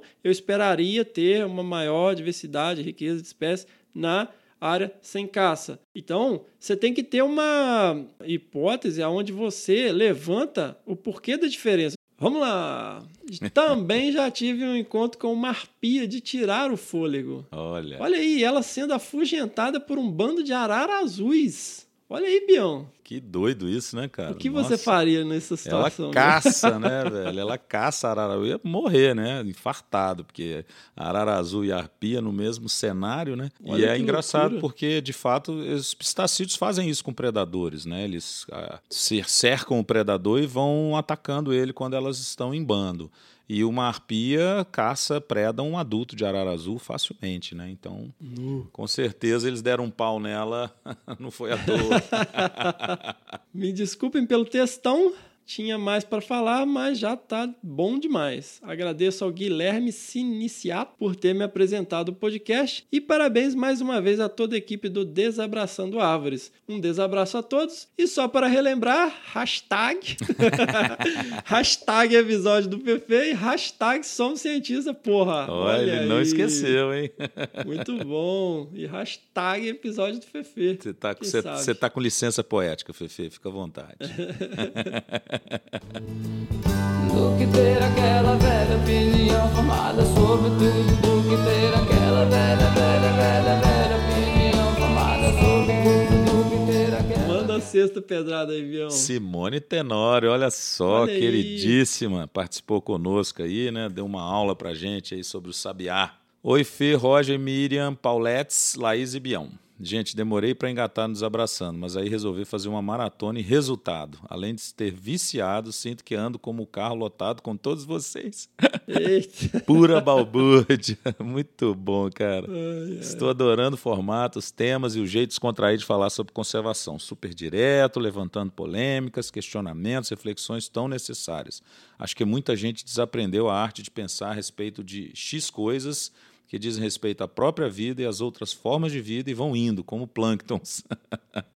Bom exercício botar a galera para pensar. Pô, demais, né? Simone resumiu muito bem a nossa intenção.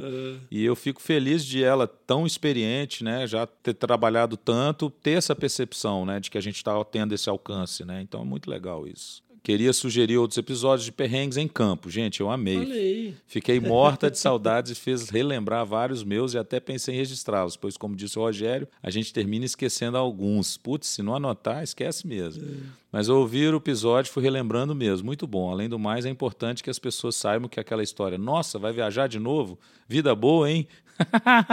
não precisa de ninguém para carregar suas malas. Não é bem assim.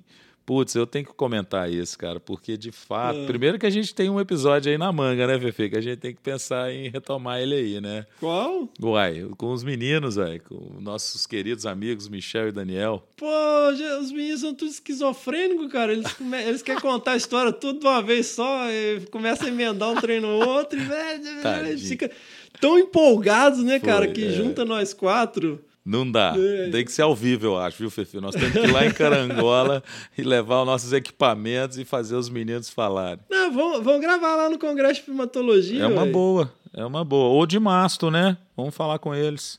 Pode- provável que os dois estarão mais presentes no de mastro, mas a gente combina. Mas o que eu queria chamar a atenção porque ela está falando aí, que é a pura verdade, cara. A vida inteira eu trabalhei com atividades de campo. E a vida inteira eu fiquei escutando essas piadinhas, vai viajar de novo, vida boa, e etc, etc. Hoje, agora mesmo, nesse campo que eu comentei no início, eu, um colega meu que conhece muito bem a nossa rotina, colocou lá, é, Bião, todo mundo tá vendo aí, né, as pingas que você anda tomando, mas ninguém observa os tombos, né, meu amigo? É, E é muito esse ditado, né? As pessoas acham que a viagem é uma coisa é, é, opcional. Não, cara, ela é nosso trabalho, é nossa rotina. É. É, é massacrante, é cansativo.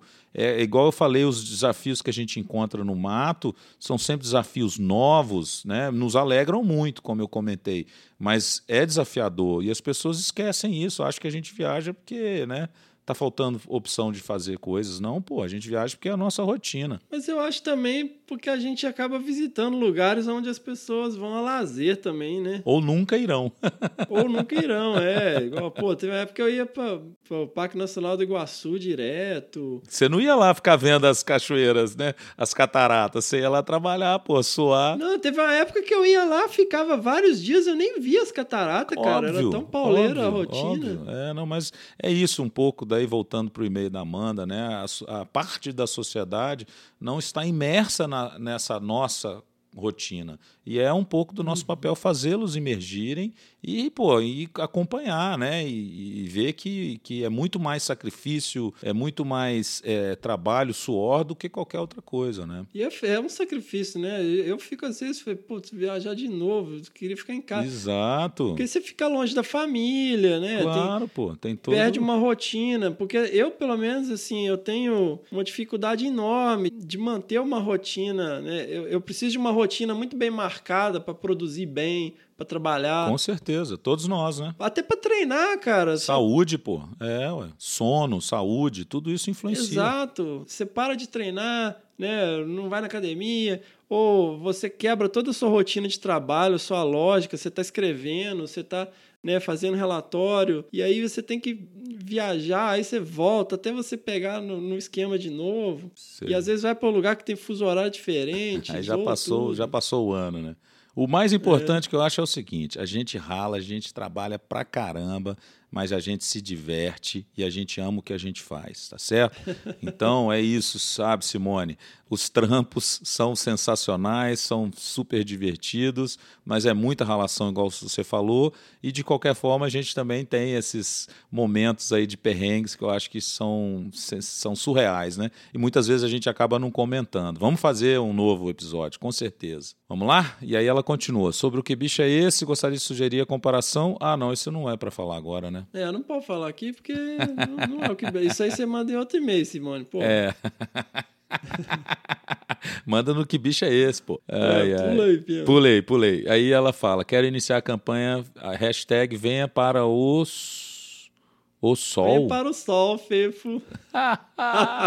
Ai, É que a galera não entendeu esse negócio de Fefo, né? A galera tá falando. Porque eu, eu, eu quando vim trabalhar no IP, eu morava lá em Nazaré Paulista e tinha vários outros amigos, né? Que, que depois se tornaram bons amigos. Sim. eh, que a gente dividia uma casa. E eu dividia uma casa com uma baiana, minha amiga Itana. Aham. E eu nunca fui uma pessoa de, de mar, de piscina. Eu sempre fui uma pessoa de montanha. E eu sempre fui mais introspectivo, vamos dizer. E A Sim. gente morava lá e a casa tinha piscina. E Tana, como boa baiana, ela vivia lá na beira da piscina, tomando sol. E toda hora ela ficava, venha para o sol, Fefo. E aquilo me irritava, bicho. Eu ficava com vontade de afogar ela naquela piscina. Tadinha, gente.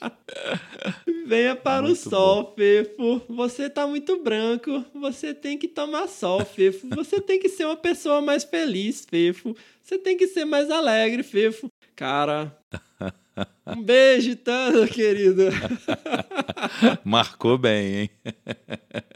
ai, ai, vamos lá. E aí a Simone continua. Por fim, estou na lida da divulgação. Contem comigo. Muitíssimo obrigado, né? Sensacional. Um desabraço e um beijo para cada um. E continue lotando meu carro. Beijo, querida. Valeu demais. Adorei seu e-mail. Nossa, sensacional. E é uma nossa super madrinha aí, categoria família, né? Pois é, pô.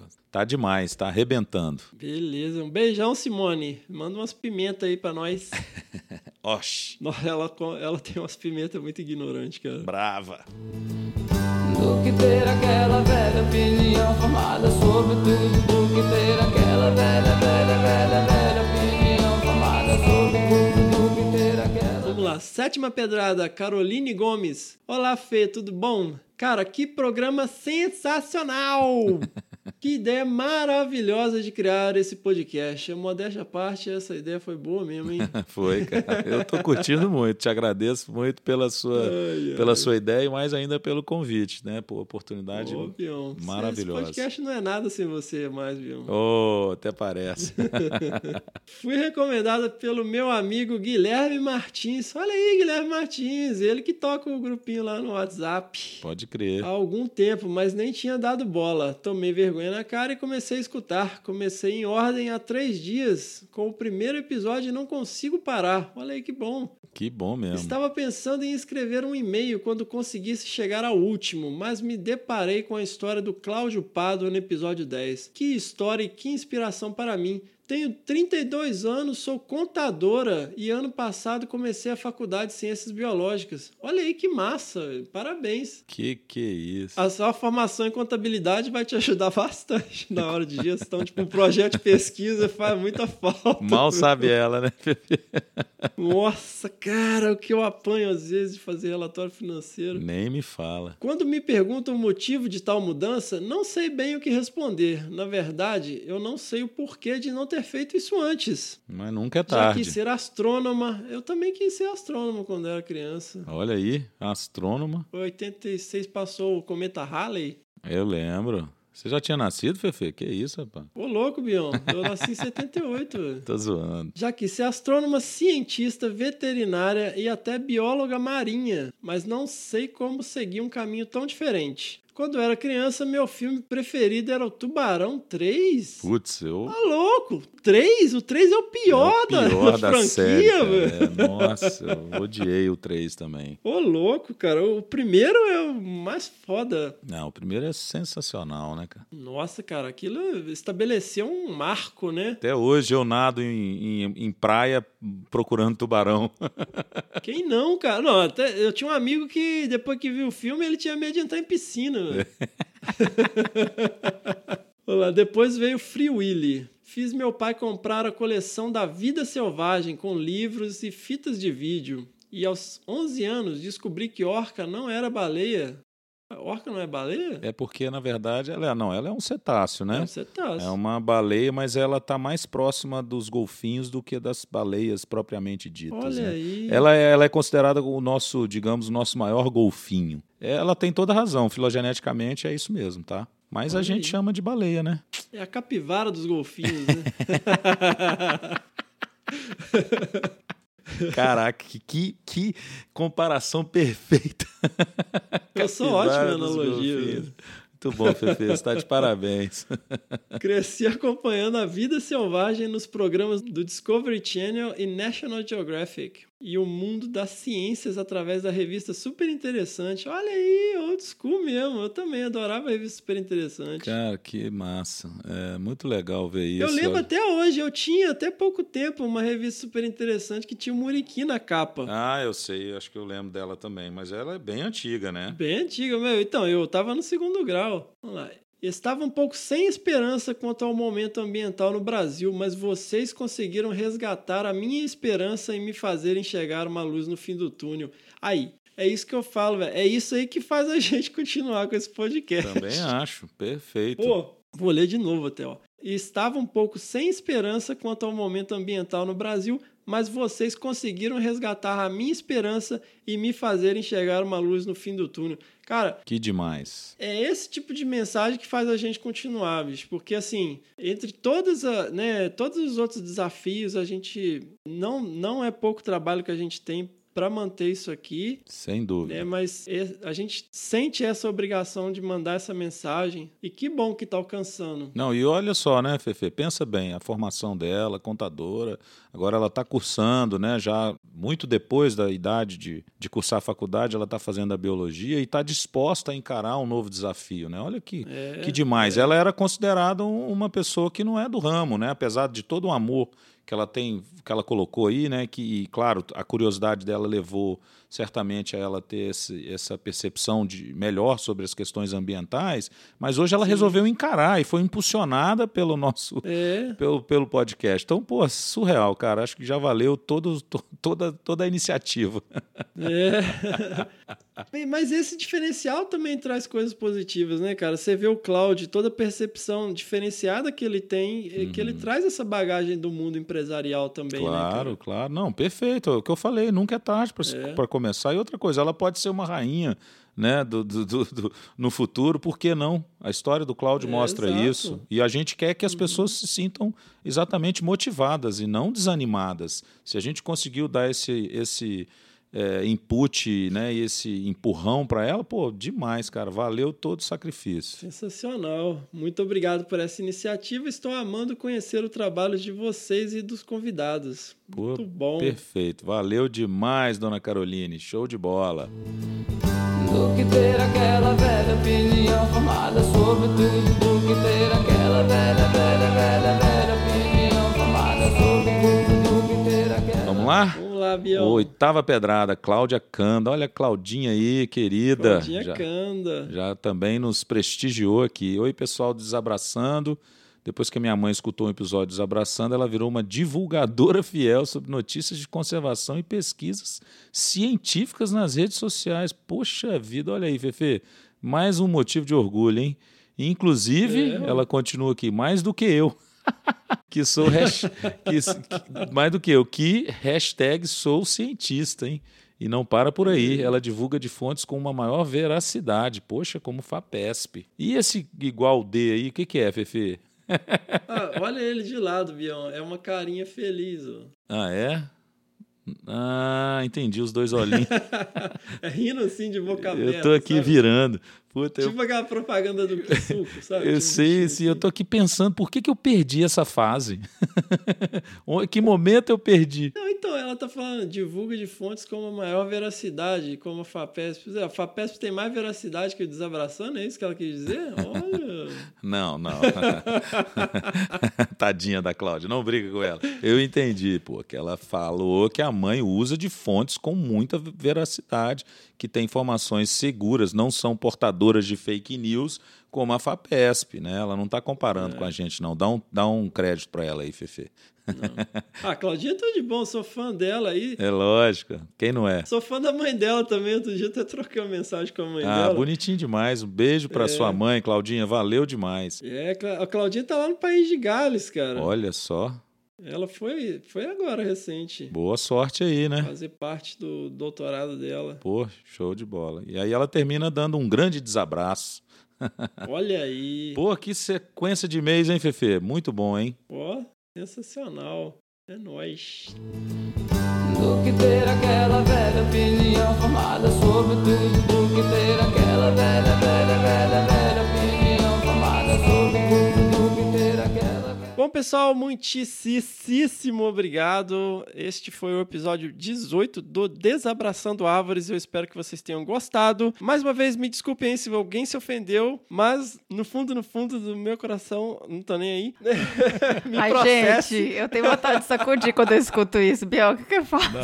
Não sei, cara. Mas, poxa, a gente tá aqui fazendo um esforço de divulgação científica. Eu espero que vocês estejam gostando. Muitíssimo obrigado a vocês que mandaram seus e-mails, que mandaram suas questões, as suas reflexões. Eu espero aí que vocês tenham gostado dessa troca de ideias. Continue mandando as suas mensagens. Lembrem-se sempre que é no e-mail primeirapedra@desabrace.com.br. Vamos lá, diz aí, Bião. Cara, sensacional. Estou muito feliz também com essa oportunidade. É sempre um prazer. A gente também agradece e pede principalmente para a galera aí continuar curtindo, continuar divulgando, fazendo as avaliações, né? Colocando mais gente aí no, no circuito, trazendo o cidadão comum, as suas tias, avós e primos e todo mundo da família para aprender um pouquinho sobre ciência e conservação e ajudar a gente a reverter esse cenário aí, né, de crise mundial com extinção de espécies e a gente ter um mundo muito melhor, muito mais saudável, muito mais justo. Gostou? Discurso Isso, e político. bonito, né? Vote em mim. né? Vote em mim no final das contas. Tô treinando, né? Já Beleza. tenho o cargo aí de deputados, né? Então tô treinando. Valeu, galera. Muito Vai lá, bom. lá. Diz aí, Perilli. Bom, pessoal, boa quinzena pra todos. Lembrando sempre de mandar e-mail do bicho para. bicho arroba desabrace.com.br. E até o próximo Inter. Nossa, que, Oi, que eu deu- enxuta. Mas depois dessa mensagem maravilhosa do Bião, eu fico só com boa semana, gente. Tchau. Aqui, ó, achei, achei o nome. Filodites maculosos. É uma espécie de anfíbio da família Líder, endêmica do Brasil, pode ser encontrada nos municípios de Bandeira, no estado de Minas Gerais e ali na região de Macarani, Maiquinique, Fabiano tá falando? Eu perdi o fio da Eu meada. acho que ele achou que era usar. Ê, achei o nome, E pô. Achei, ué. Tô feliz, pô. A gente tava despedindo aqui, velho. Despede de Mas... novo. Então, Mas... galera. Link no post da Peruja.